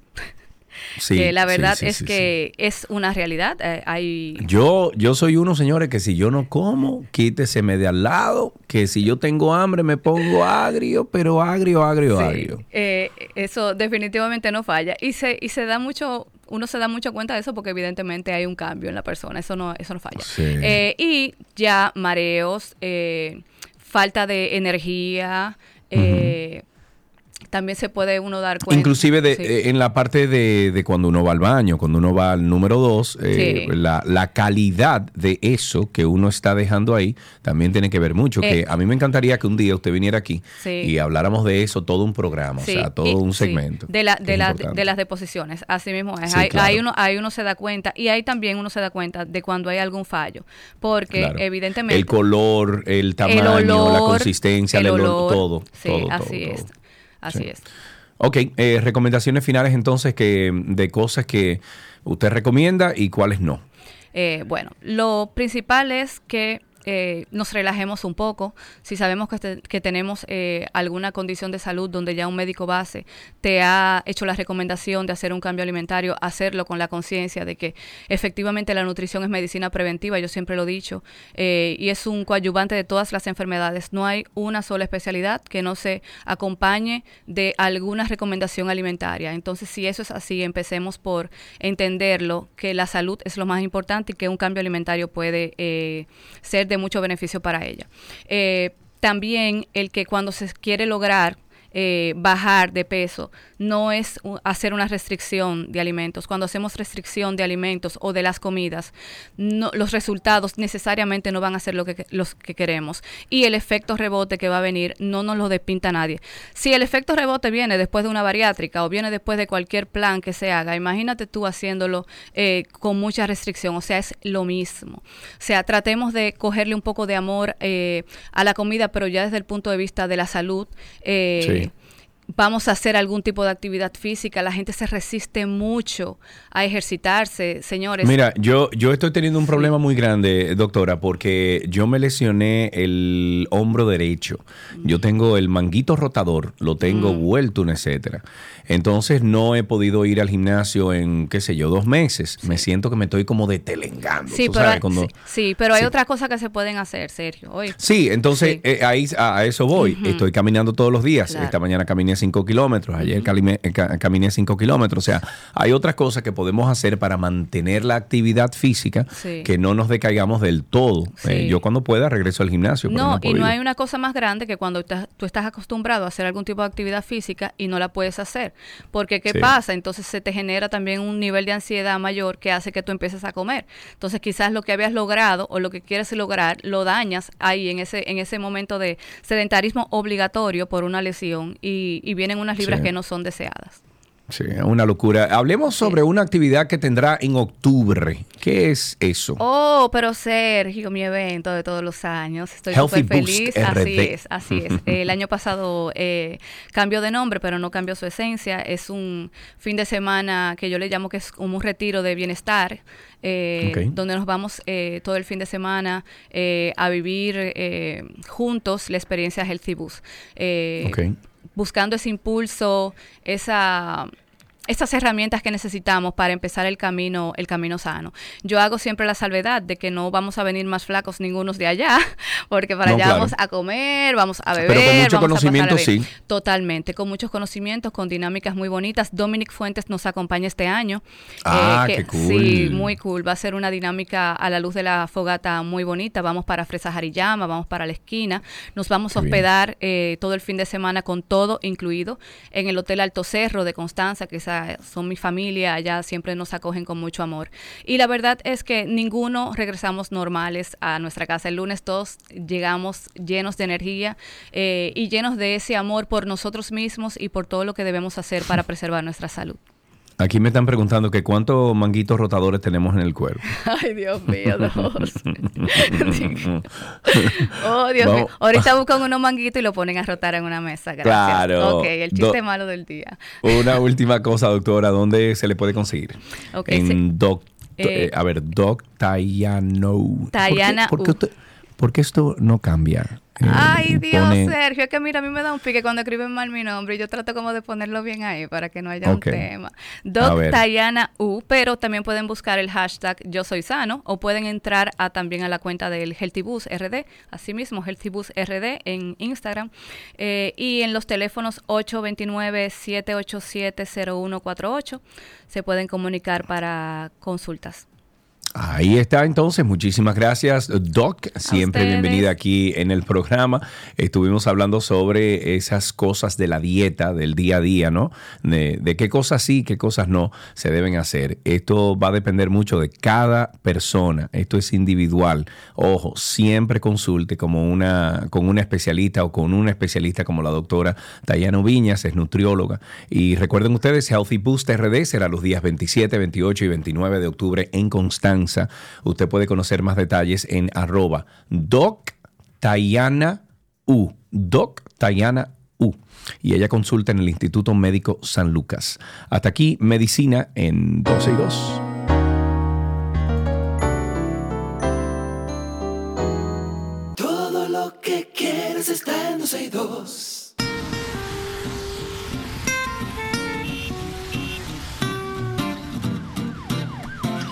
Comenzamos a recibir llamadas al 829-236-9856. 829-236-9856 es nuestro teléfono aquí en 12 y 2. Cuéntenos cómo anda eso por ahí afuera. Sé que con mucho calor.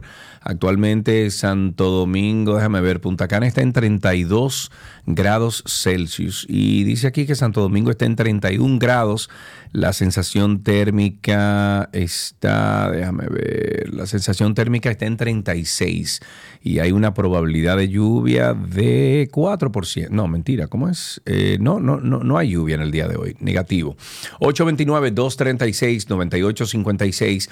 En una nota luctuosa, en el día de ayer falleció el comunicador y periodista don Álvaro Arbelo Hijo, Alvarito, a causa de un cáncer con el que vivió durante muchos eh, mucho tiempo. Eh, bueno, pasa su alma. Definitivamente que eh, marcó la radio de República Dominicana.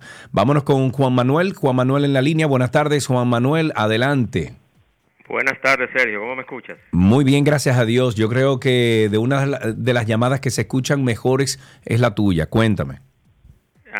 Gracias, gracias. Sergio, tú sabes que, retomando el tema de CEPEM, sabes que cuando se hace un, eh, una implementación de una tasa impositiva o un paquetazo. Sí. Eh, se le llama paquetazo. Sí. Pero yo creo que lo que está pasando con CEPEN aquí, vamos a llamarle el corrientazo.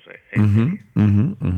No, y no Eh, solo bueno. eso, que, que CPM está subiendo y controlando la tarifa como le da su bendita gana, sin Eh, ellos y- ni siquiera, con- óyeme, sin ni siquiera confirmar con la superintendencia eléctrica. Y eso está en contra de la ley. O sea que... Y algo rapidito, Sergio, adicional, eh, aprovechando. Mira, se está haciendo muy frecuente de nuevo los accidentes con guagua amarilla. Ay, sí. En la otra banda se hicieron, pasaron dos accidentes y esta mañana pasó uno frente a CEPEN precisamente de tres vehículos. Sí, Ojo sí. con esto, ¿eh? Es que yo te digo una cosa, gracias por, por tu llamada. Eh, yo te digo una cosa, ese, ese bulevar que va desde Punta Cana y se mete allá hasta Ubero Alto, eso hay que ponerle unos semáforos inte- inteligentes, porque es que se da, y lo veo cada vez que paso por ahí, de que gente se desespera esperando pasar el- en la intersección cuando no hay carros en ninguna vía. Lo correcto es que usted espere, obviamente, pero la gente se desespera porque, sobre todo en la noche, es peligroso usted quedarse ahí 3, 4, 5 minutos esperando, a lo mejor hasta solo. Eh, yo le sugería a Hugo Vera que atendiera el caso, pero Hugo me dijo que ahora no era el momento. O sea, que vamos a, ver cuándo es el momento. Eh, a lo mejor se tienen que morir unas cuantas personas más, eh, sobre todo turistas, a ver si tenemos entonces el apoyo del Intran aquí en Punta Cana Bávaro para cambiar ese sistema de, semáforos que hay en las intersecciones de- de- del bulevar. 829-236-9856, 829-236-9856. Según los datos de la encuesta RD Elige, realizada por medios de grupo RCC Media, el presidente Luis Abinader figura con un 72.2% de aprobación actualmente. Según esta medición, el mandatario subió 6 0.8%, pasando de un 64.1 a los 72.2 que tiene en el día de hoy. En esta evaluación, Abinader en RD elige el 42.3% de los encuesta- encuestados dijeron que consideran su gestión como excelente, incrementando 4.9% su aprobación, mientras que un 15.2% evaluó su gestión como regular, mientras que un 12.5% entiende que ha sido mala y un 15.3% cree que ha sido pésima. La población sujeta a estudios son dominicanos de 18 en adelante, residentes en República Dominicana y con acceso a espacios de meta.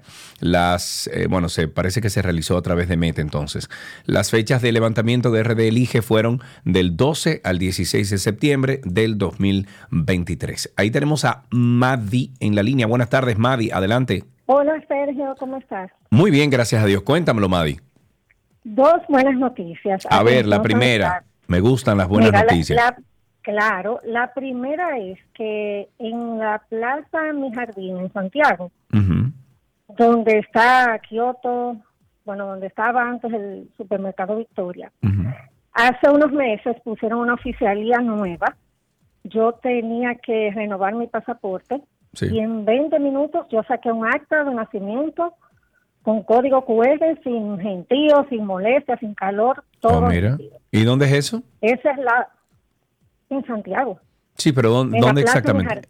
En la plaza, Lo- eh, el jardín, donde estaba el supermercado. Plaza Mi Jardín, Ajá. donde estaba el supermercado Victoria. Sí, sí. Y bueno, esa es la primera. Bueno, la, esa es la primera. Y segundo. cuando- segundo, hago mi proceso de cargar todos los datos en la, en la página de la Dirección General de Pasaportes para fines de renovar. Y bueno, todo perfecto, un éxito. Cuando voy a la parte de agendar la cita, tenía temor si es que no habían cita disponibles, pero sí, encontré una cita para el día siguiente, ¿Cómo? todo fluyó. ¿En Santiago fue eso? Tengo para, sí, en Santiago, y tengo para decirte que hoy, el día de hoy, o sea, esta noticia es fresca, yo llegué a las siete y media, había una fila increíblemente larga, yo pagué VIP, pero como quiera, tú tienes que entrar y esperar que ellos dividan quién va para, para qué lado. Y cuando entran a las 8.45, Sergio, yo tenía mi pasaporte renovado en mano. ¿Qué? ¿Qué? Ya ellos lo tenían, ya ellos lo tenían listo, así que arranquen para Santiago. Y ah, pero mira, Madi, muchísimas gracias por esa información. Ahí tienen ustedes, señores. En Santiago parece que está funcionando el tema del pasaporte, del tren de, de, la entrega de pasaporte. Qué bien. Sigo tomando llamadas al 829-236-9856. 829-236-9856. Nuestro teléfono aquí en 262. Sigan llamando, cuéntenos cómo está eso por ahí afuera. Diputados que sesionan una vez por semana y la mayoría ni siquiera asisten al Congreso. Voilà, qué bien, caramba, ¿eh? Así sí es bueno ganarse esos cuartos, ¿eh? ¿Eh? La campaña política se ha llevado de paso las labores legislativas en la Cámara de Diputados, reduciendo sustancialmente las sesiones y la asistencia de estos legisladores, lo que se traduce en pocos resultados de proyectos aprobados. La primera legislatura ordinaria del 2023 al 2024 inició el 16 de agosto y a un poco más de un mes y una semana de labor solo se han realizado apenas seis sesiones. Desde el mismo, mismo bueno, desde el mismito día que iniciaban las labores, los congresistas convocaron a sesión para el siguiente día, el jueves 17, aprobando en dos lecturas el proyecto de ley presupuesto complementario. Sin embargo, las próximas sesiones se realizaron el miércoles 23 y luego el 30 de agosto para concluir este mes con tan solo tres sesiones realizadas. O sea que si Congreso hacía poco, ahora va a ser mucho menos.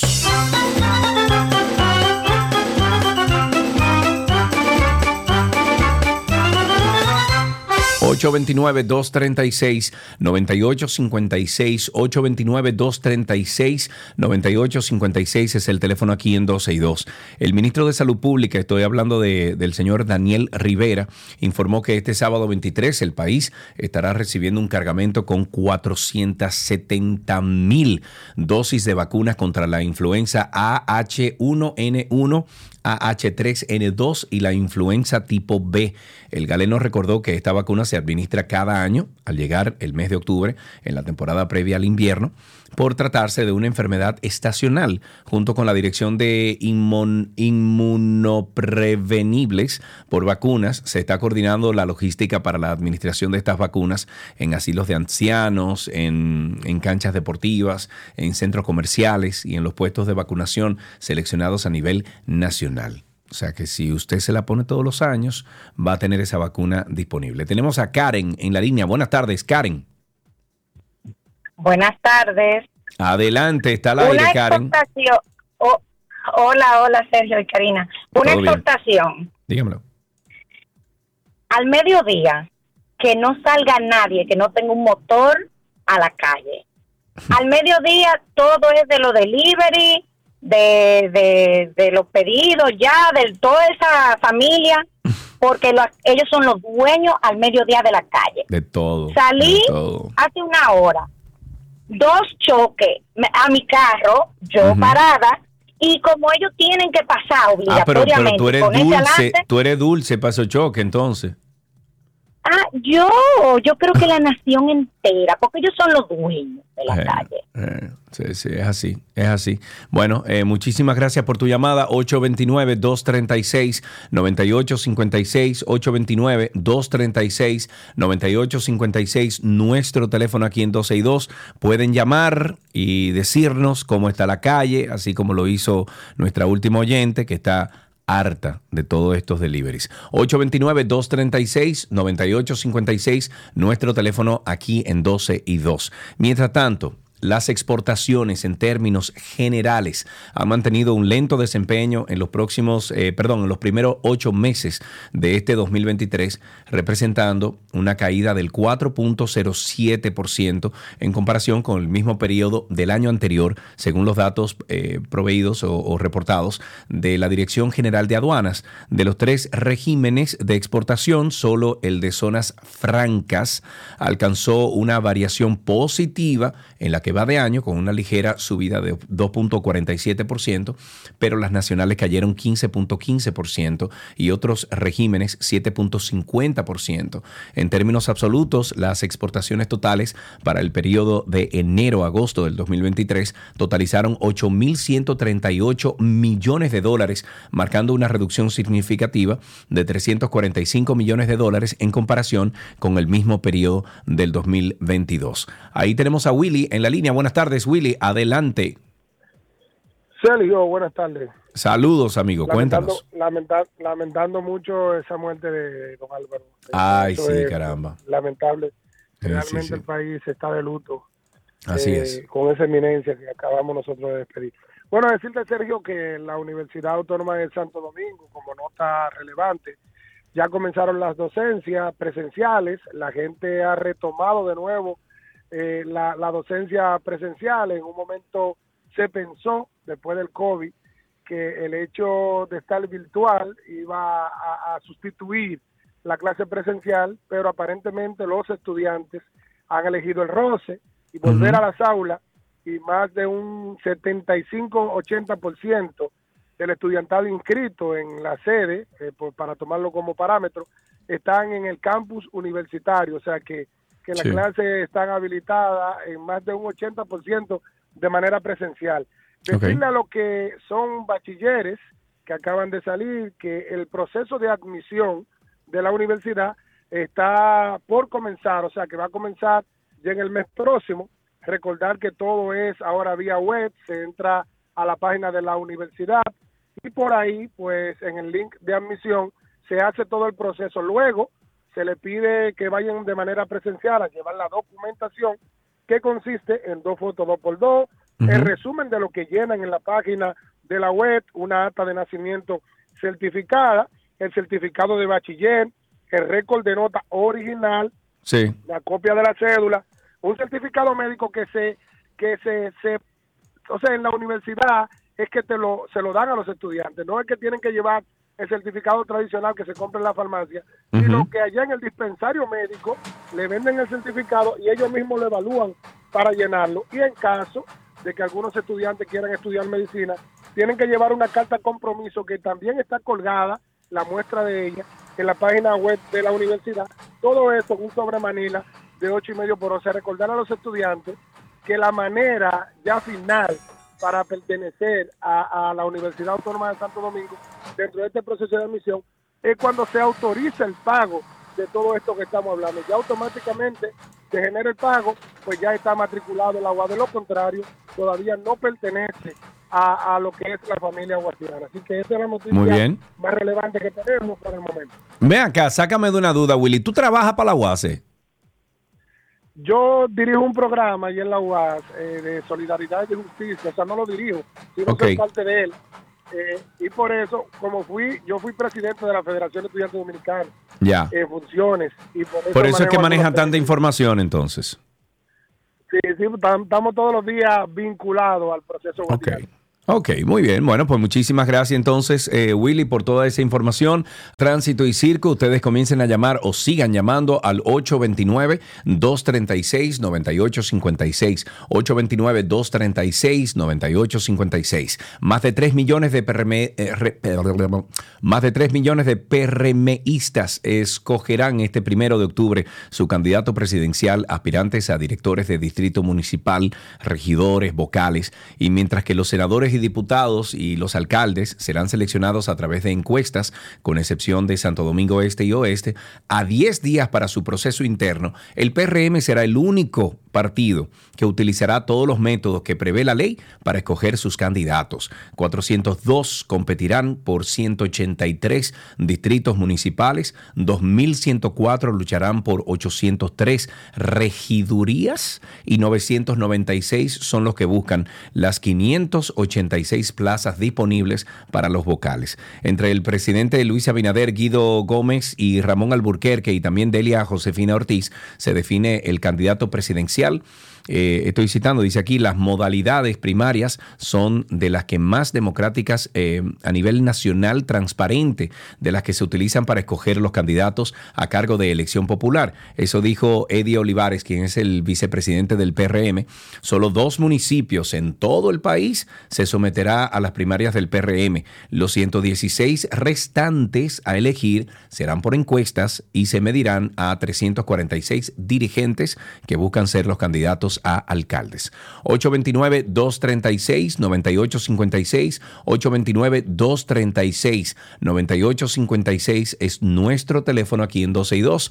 El Ministerio de Educación aclaró que por razones, bueno, por las cuales fue desvinculado el director del liceo Adelaida, mm, Adelaida Acosta en la Ciénaga, el kilómetro 14 de la autopista Duarte, y ese es el señor Juan Alfredo Lizardo, fue cancelado luego eh, o, luego debido a que fue sentenciado a tres años de prisión en la cárcel de Najayo Hombres por haber cometido difamación. Según esta sentencia emitida por la Cámara Penal del Juzgado de Primera Instancia del Distrito Judicial de Santo Domingo, Lizardo López ejecutó el crimen en perjuicio del presidente de la Unión Dominicana de Suplidores, Edwin Richard Méndez, al atribuirle un audio en el que critica la mala condición en la que se encuentra el menú del almuerzo escolar.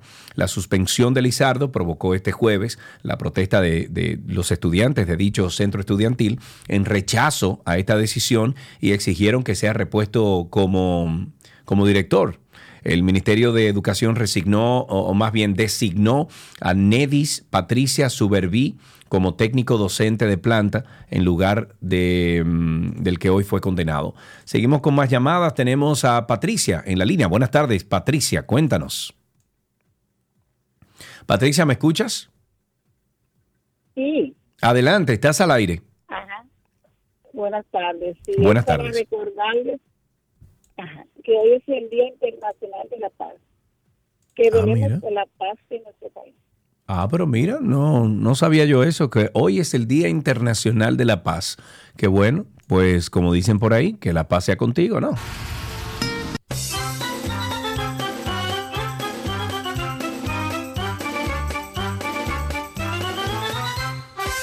829-236-9856, 829-236-9856, nuestro teléfono aquí en 12 y 2. La Procuraduría Fiscal de Santo Domingo Este y Norte obtuvo 20 años de prisión en contra de un hombre que a punta de pistola atracó y abusó sexualmente al menos cuatro, a al menos cuatro mujeres, entre ellas dos menores de edad en el año 2022. Esto fue en el sector de Invivienda de Santo Domingo Este. La condena le fue impuesta por el primer tribunal colegiado que preside la magistrada Elizabeth Esperanza e integran los jueces Flor Batista Polo, también José Leonel Asensio, en contra de Maidel Román Jiménez, a quien enviaron a cumplir la sentencia a la penitenciaría Nacional de la Victoria durante el juicio del Ministerio Público representado por las fiscales Zaira Soto y también ahí está, ahí está Isaura Suárez, demostró ante el tribunal la responsabilidad penal del hoy condenado. Tenemos otra llamadita aquí. Tenemos a mi amigo, el dueño de este, de este segmento, el que siempre tiene a los haters, eh, bueno, esperando a ver qué es lo que dice. Va, Plum, ¿qué es lo que dice? Hola Sergio, ¿cómo estás? Todo bien, amigo, cuéntanos. Mira, eh, quiero, escucha, eh, eh, aunque no me escuchen siempre mis haters, yo sé que me esperan para criticar, y mis lovers también, yo lo escucho, lo que pasa es que por la naturaleza de mi trabajo se me lo impide estar atento y yo poder llamar. Quiero también, de igual manera, felicitarte a ti, felicitar a Karina y a todo el equipo de producción. Oh, ¿Por qué? ¿Por qué? Sí, escucha por qué. A ver. Porque, porque hay muchas ofertas y han surgido ofertas nuevas en la radio, en el horario, en el mismo horario de ustedes. Sí. No para competir, sino para llenar espacios en los bordes. Pero jamás van a poder alcanzar a ustedes la calidad wow, amigo. de lo que ustedes transmiten. Caramba, amigo, muchísimas gracias. Gracias, gracias. Pasa por aquí a buscar los 500 pesos. Un grupo de, de verdad, te quiero, Paplum, gracias. Un grupo de congresistas presentó y depositó un proyecto de ley que busca agilizar los procesos judiciales relacionados a la corrupción administrativa y regular este proceso de selección de los procuradores. Eh, eh, este proyecto propuesto por Juan Dionisio Restituyo y Ramón Ceballos y dispone que el, bueno, dispone que el Pleno de la Cámara de Diputados ratifique la designación on del Procurador General de la República que no deberá asumir su cargo hasta que el órgano congresual conozca las razones de su nombramiento. La pieza sigue dejando en manos eh, de la Presidencia de la República la designación de la Procuradora o Procurador, pero reitera que el nombramiento deberá ser conocido obligatoriamente por la Cámara de Diputados. Con este nuevo aspecto, los proponentes del proyecto buscan que la designación del funcionario sea más equitativa y justa y que en esencia no quede en manos exclusivas del mandatario de turno. También la pieza depositada ayer y enviada de inmediato a estudio en una comisión de diputados establece que la designación de procuradores especiales la harán ambas cámaras del Congreso Nacional. Ahí tenemos a José en la línea. Buenas tardes, José. Hola, hola, ¿cómo están? Todo bien, amigo, cuéntanos. Dicen, para los que dicen que eso, eso pasa rápido, averíguate el de la autopista Duarte y el de la circunvalación 1. Ninguno sirven y hay que hacerlo manual. Ah, muy bien. Muy bien, muy bien. Qué bueno que lo dices. Así a alguien que nos esté escuchando a lo mejor le duele y pueda revisar eso. 829-236-9856. En realidad, no. Ya no tenemos tiempo. Gracias por todas las llamadas. Y con esto finalizamos Tránsito y Pero Circo. usted nunca le ha dado un cariñito a su gordito, su gordito, su gordito. Había una vez un circo que alegraba siempre el corazón. Sin temer jamás al frío o al calor, el circo daba siempre su función. Siempre viajar, siempre cambiar. Otro país, otra ciudad. Es magistral, sensacional.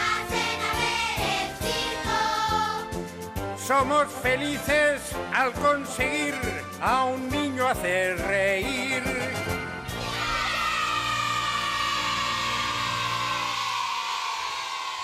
Todo lo que quieres está en 12 y 2. Let's go. Let's go. There's a pitch on the way, a swing and a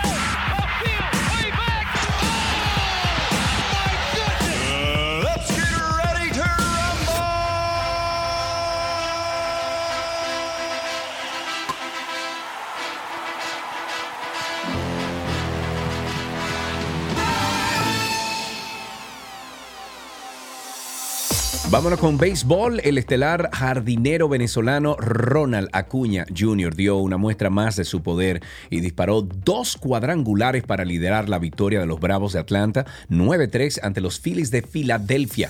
Con sus dos vuelas cercas, o sea, home run, señores, no se compliquen. Exacto. Acuña llegó a 39 sitiando- si- situándose a solo un cuadrangular para convertirse en el quinto jugador en la historia de las grandes ligas en lograr una campaña de 40 o más honrones y 40 o más bases robadas. Acuña, quien lidera las mayores con 67 bas- bases robadas, busca unirse al cubano José Canseco en el 1988, a Barry Bonds del 1996 y a los dominicanos Alex Rodríguez 1998 y Alfonso Soriano del 2006, quienes integran ese club de 40-40. 40-40 en la Major League Baseball. Eh, la, mm, la estrella de los Bravos y principal candidato al premio al jugador más valioso de la Liga Nacional no perdió tiempo y despachó la pelota del parque al iniciar el, eh, iniciar el orden ofensivo de Atlanta para darles la ventaja 1-0 en el primer episodio frente a los, ah, a los envíos del zurdo dominicano Christopher Sánchez 2-5, quien inició el juego por Phillies. En otra de béisbol, el lanzador derecho de los cerveceros de Milwaukee, J.C. Mejía, fue suspendido por 162 juegos en las grandes ligas. Esto fue en el día de ayer y después de dar positivo por una droga para mejorar el rendimiento. Mejía, de 27 años, dio positivo por estaноsolol. Según un comunicado de la liga. Es el primer jugador suspendido bajo el acuerdo antidrogas de las grandes ligas en esta temporada. Mejía había sido suspendido, recordemos, 80 juegos. Esto fue en el año, fue en mayo del año pasado, luego de su primer positivo por esta misma sustancia, que es un esteroide sintético derivado de la testosterona. Noticia de básquetbol, Kelly Oubre o Oubre Jr. se encuentra muy cerca de cerrar su incorporación a los Philadelphia Sixers de Joel Embiid. Y es que con tan solo 27 añitos, Oubre Jr., Jr., quien puede jugar tanto de escolta como de alero, eh, logró en la pasada temporada 20,3 puntos de media en 48 partidos con los Charlotte Hornets, su registro de anotación más alto desde que debutó en la liga del 2015.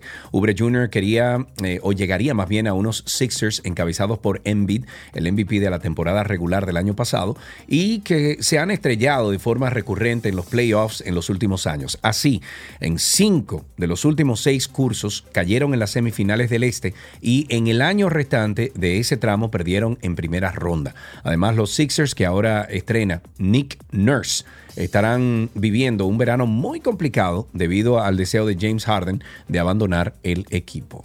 En Fórmula 1, Lance Stroll se ha retirado del Gran Premio de Singapur tras una fuerte caída en la sesión de clasificación. Este canadiense chocó contra las barreras en la última curva, causó grandes daños a su vehículo Aston Martin. Stroll fue declarado ileso en el centro médico por su equipo y dice que ellos y el piloto acordaron que no va a participar en la carrera.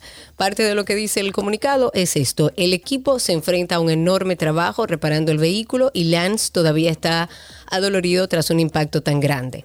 El director del equipo dijo que Lance todavía siente las secuelas de un accidente de tan alto impacto.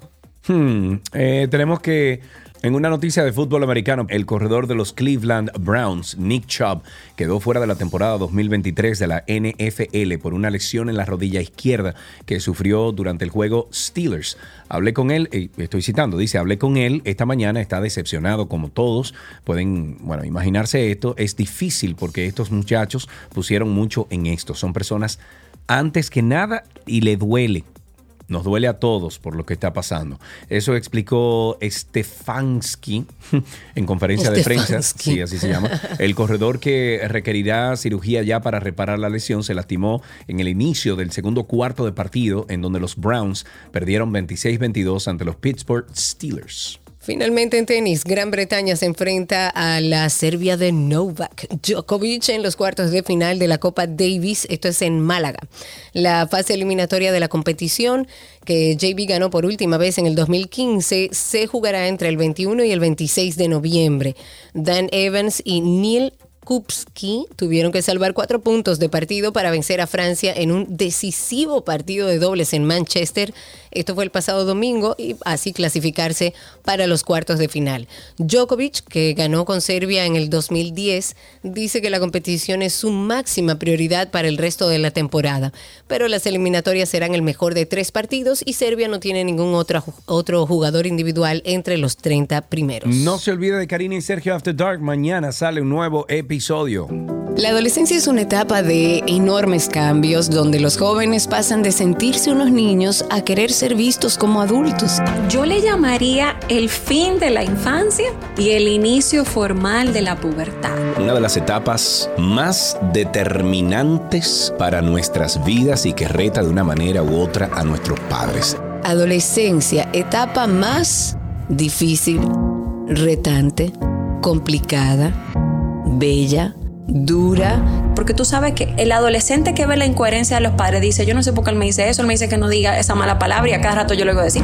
Él me dice que no engañe y yo lo oí diciéndole tal cosa al tío mío, porque además mira cómo habla mi mamá, mira cómo le habla a, a mi otro hermano. Entonces tú pierdes credibilidad, papá.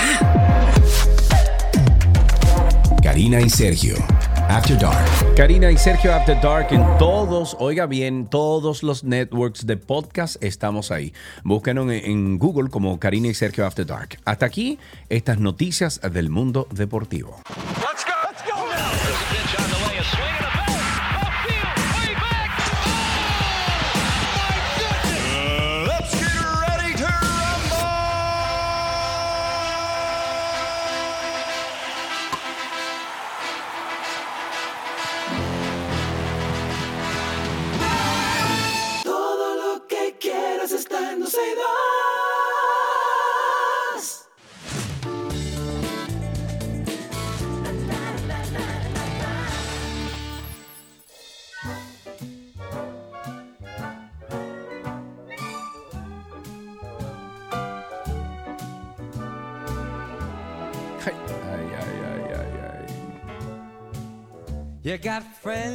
Es que este tigre puede cantar lo que él quiera. Eso es, que este tigre puede cantar lo que él quiere. Señores, esa es la canción de Toy Story, You Got a Friend in Me.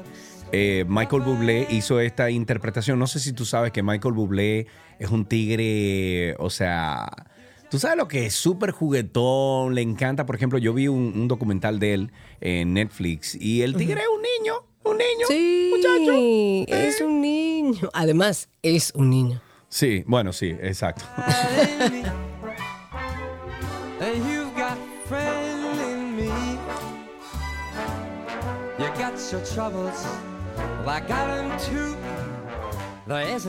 Bueno, este 29, sí, el 29, estaremos viendo a Michael Bublé Dios aquí en mío, me República. Dominicana, primera vez en República Dominicana. Y yo sabía que no me podía, que no me podía terminar, que yo no podía terminar esta vida sin yo Jamás. ver a ese señor. Nunca cantando. Michael Bublé. Yes, yes, yes, yes. Bueno, ahí estaremos todos. Vamos de inmediato con una información de Jesús Adrián Romero, uno de los cantantes más populares y consagrados de la música cristiana. Ha dicho que anda en un momento complicado de vida. Este cantautor mexicano, a través de una publicación en su cuenta de Facebook, confirmó a sus seguidores que debía cancelar las próximas fechas de su gira porque deseaba priorizar su salud mental. Ay, papá Dios. Entonces, eh, este so- eh, bueno, fue muy sorpresivo este anuncio que surgió en medio de una gira musical Terrenal Tour, se llama, que llevaría por Latinoamérica. Hace poco se presentó en Ciudad Juárez, en México, un concierto que ahora se convierte en el último del año. Esta gira que estaba planificada hasta el 11 de noviembre para finalizar el en Villahermosa, en México, fue anulada por completo luego de que el artista dijera que en el último año su salud emocional había sido difícil, reconociendo que no se encontraba muy bien. que seas mi universo. No quiero darte mis palabras como gotas. Quiero un diluvio de alabanzas en mi boca. Que seas mi universo. Que seas todo lo Bueno, si ese es un tigre como Adrián Romero, que está tan cerca de Papa Dios, imagínate. Imagínese usted, es que no, es que es una crisis mundial de salud mental. Eso es una realidad. Bueno, en otra información de entretenimiento van a subastar, oigan bien, grabacionos inéditas de The Beatles. De acuerdo con unas informaciones que andan circulando desde el día de ayer, el primero de los cassettes, oigan bien, el primero de los cassettes que va a ser subastado tiene ensayos originales de The Beatles. Tiene una duración de 56 minutos. Ahí se puede escuchar una versión muy, muy antigua de muchas canciones hoy emblemáticas. También ahí se escuchan, según lo que dicen, improvisaciones de bajo. Hay un poema también de John Lennon. Pero además hay audios de Paul McCartney y John Lennon quejándose del clima. John sale también en ese audio insultando a policías con un acento medio indio. Johnny y George gritando tan fuerte como pueden sobre una pista de audio. Bueno, hay muchísimas cosas en esos 56 minutos. Esta colección de cintas cuenta con material que cualquier fanático de The Beatles, atención Carlotti, desearía tener. Por lo que se espera que el grupo de seis cassettes sean vendidos, tira un número, Em, dos millones de dólares. Tú sabes que yo hubiera pensado eso. Ajá, ¿y de cuánto? cuánto Pero según la información, ronda entre 300 mil dólares y los 500 mil dólares. Pero eso es chilata. Ah, no, pero vamos a Eso es chilata, hombre.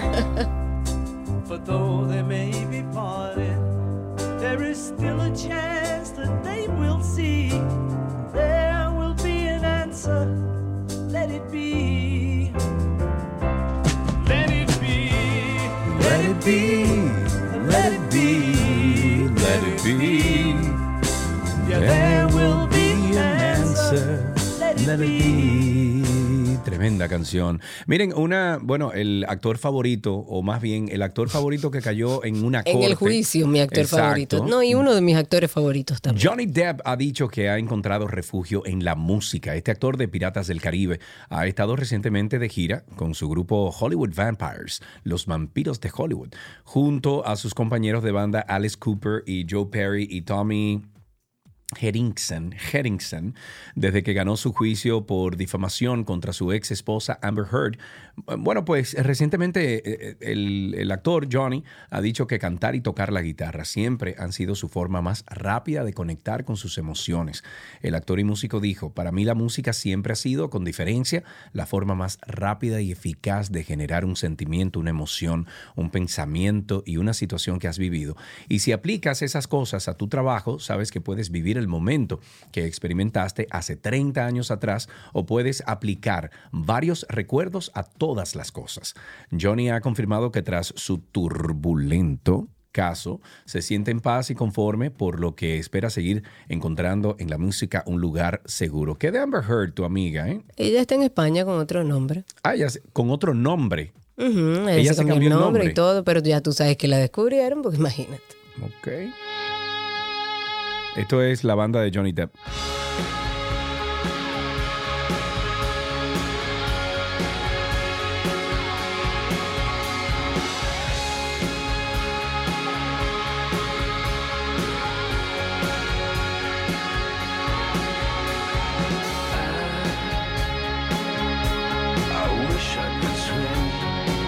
Ah, pero mira, suena muy bien, yo no lo había sí, escuchado. ellos suenan bastante bien. Sí, es rockero. Sí, claro.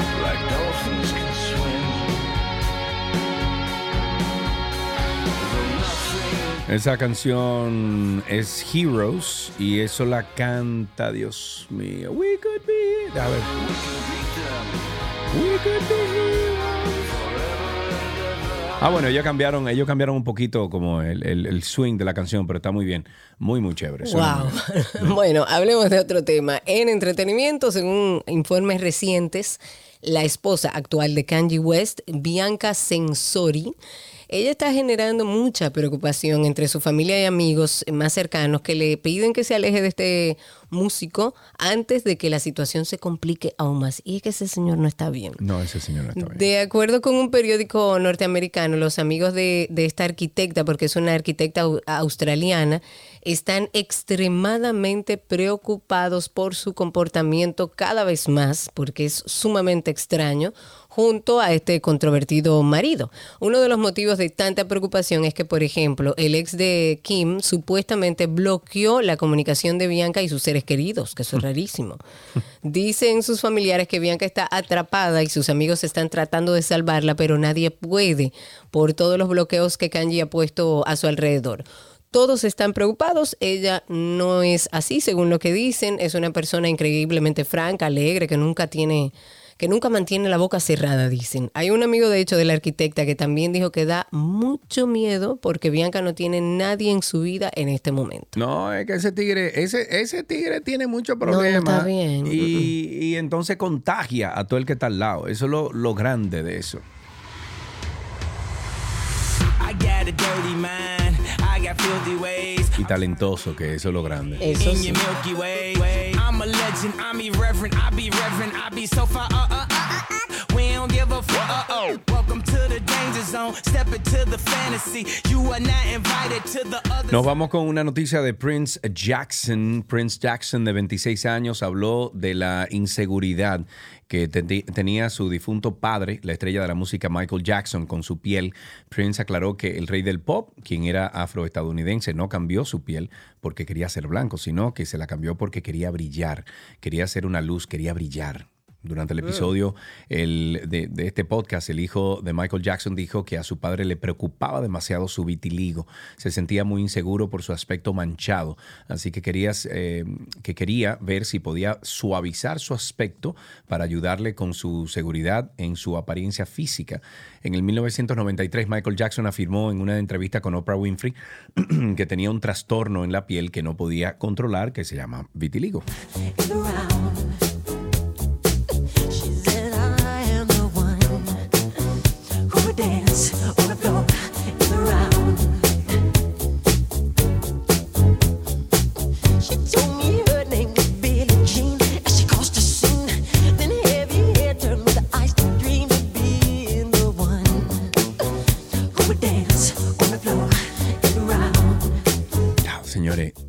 Tantos años después ese tigre, o sea, la música hacía ese tigre era Tú la oyes, tiene que cantarla y bailarla, es increíble. Impresionante, impresionante. Para finalizar entretenimiento, el astro del pop latino Ricky Martin anunció una nueva colaboración con el cantante y compositor mexicano Cristian Nodal, pero esta vez no será una canción inédita.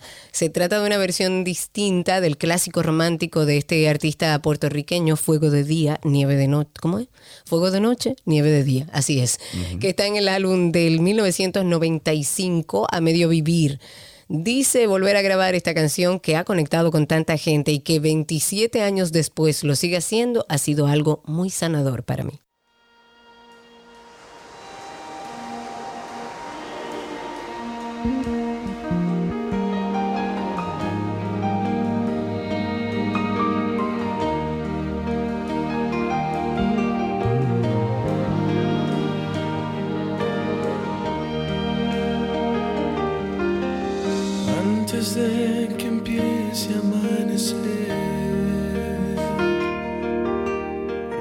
Y vuelvas a tu vida, a tu vida, a tu, todo lo de, lo de Ricky Martin así.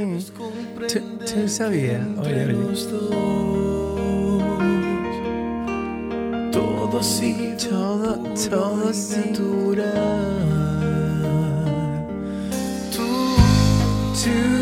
tú sabes que lo- los muchachos del. ¿Cómo era que se llamaba? Del Cuestión de la Mañana, del Vacilón de la Mañana. Hicieron Ajá. muchísimas eh, parodias de Ricky Martin y, y siempre lo, lo- lo parodiaban a ti. ¿Tú, tú sabes que.? Porque verdad suena mucho al chi, chi, Sí, chi. claro. Pero eso, eso es de muchos cantantes, sobre todo puertorriqueños. Creo que es algo como de allá, que tienen como Del en el ADN. Sí, sí, porque suena mucho así. Karina y Sergio After Dark, no se olvide, este viernes, eh, mañana, sale un episodio a las 7 de la noche. Hay casi 100 episodios ahí para usted. Porque también se tiende, como con la ansiedad y la depresión, a hablar de este tema como de manera alegre, como, ay, ese, ese tipo es medio bipolar o esa tipa es medio bipolar. Y el papel de la familia es muy importante porque estos pacientes no tienden a hacerse conscientes de que les pasa algo, porque lo único que cambia es su humor. Tenía sentimientos de inferioridad, de inutilidad, sentimientos de fracaso, mucha soledad. Eso da mucha soledad, independientemente de la gente que tengas al alrededor. Además, estamos hablando de un trastorno, una enfermedad mental que afecta a muchísima gente. Lo primero es que se acerquen desde la parte de la empatía, no diciendo tú tienes un problema y necesitas ayuda, no, me preocupas. Me recuerdo hoy que a mi mamá yo le dije, mami, siento miedo de la vida. La semana pasada, o el primer episodio de esta serie, arrancamos con salud mental hablando de los trastornos de la ansiedad y hoy continuamos con la bipolaridad. Karina y Sergio, After Dark. Amigos, por favor pasen por Google. Usted pone Karina y Sergio After Dark ahí y se une a esta familia de más de 15 mil personas que ya están con nosotros suscritas en este podcast donde hablamos de salud mental, de bienestar, hablamos de, soluciones a nuestro día a día. Karina y Sergio After Dark, por favor, háganos el favor también de, de darnos cinco estrellas de rating y un comentario positivo en cualquiera de las eh, plataformas donde usted se apunte. Hasta aquí, entretenimiento en 12 y 2.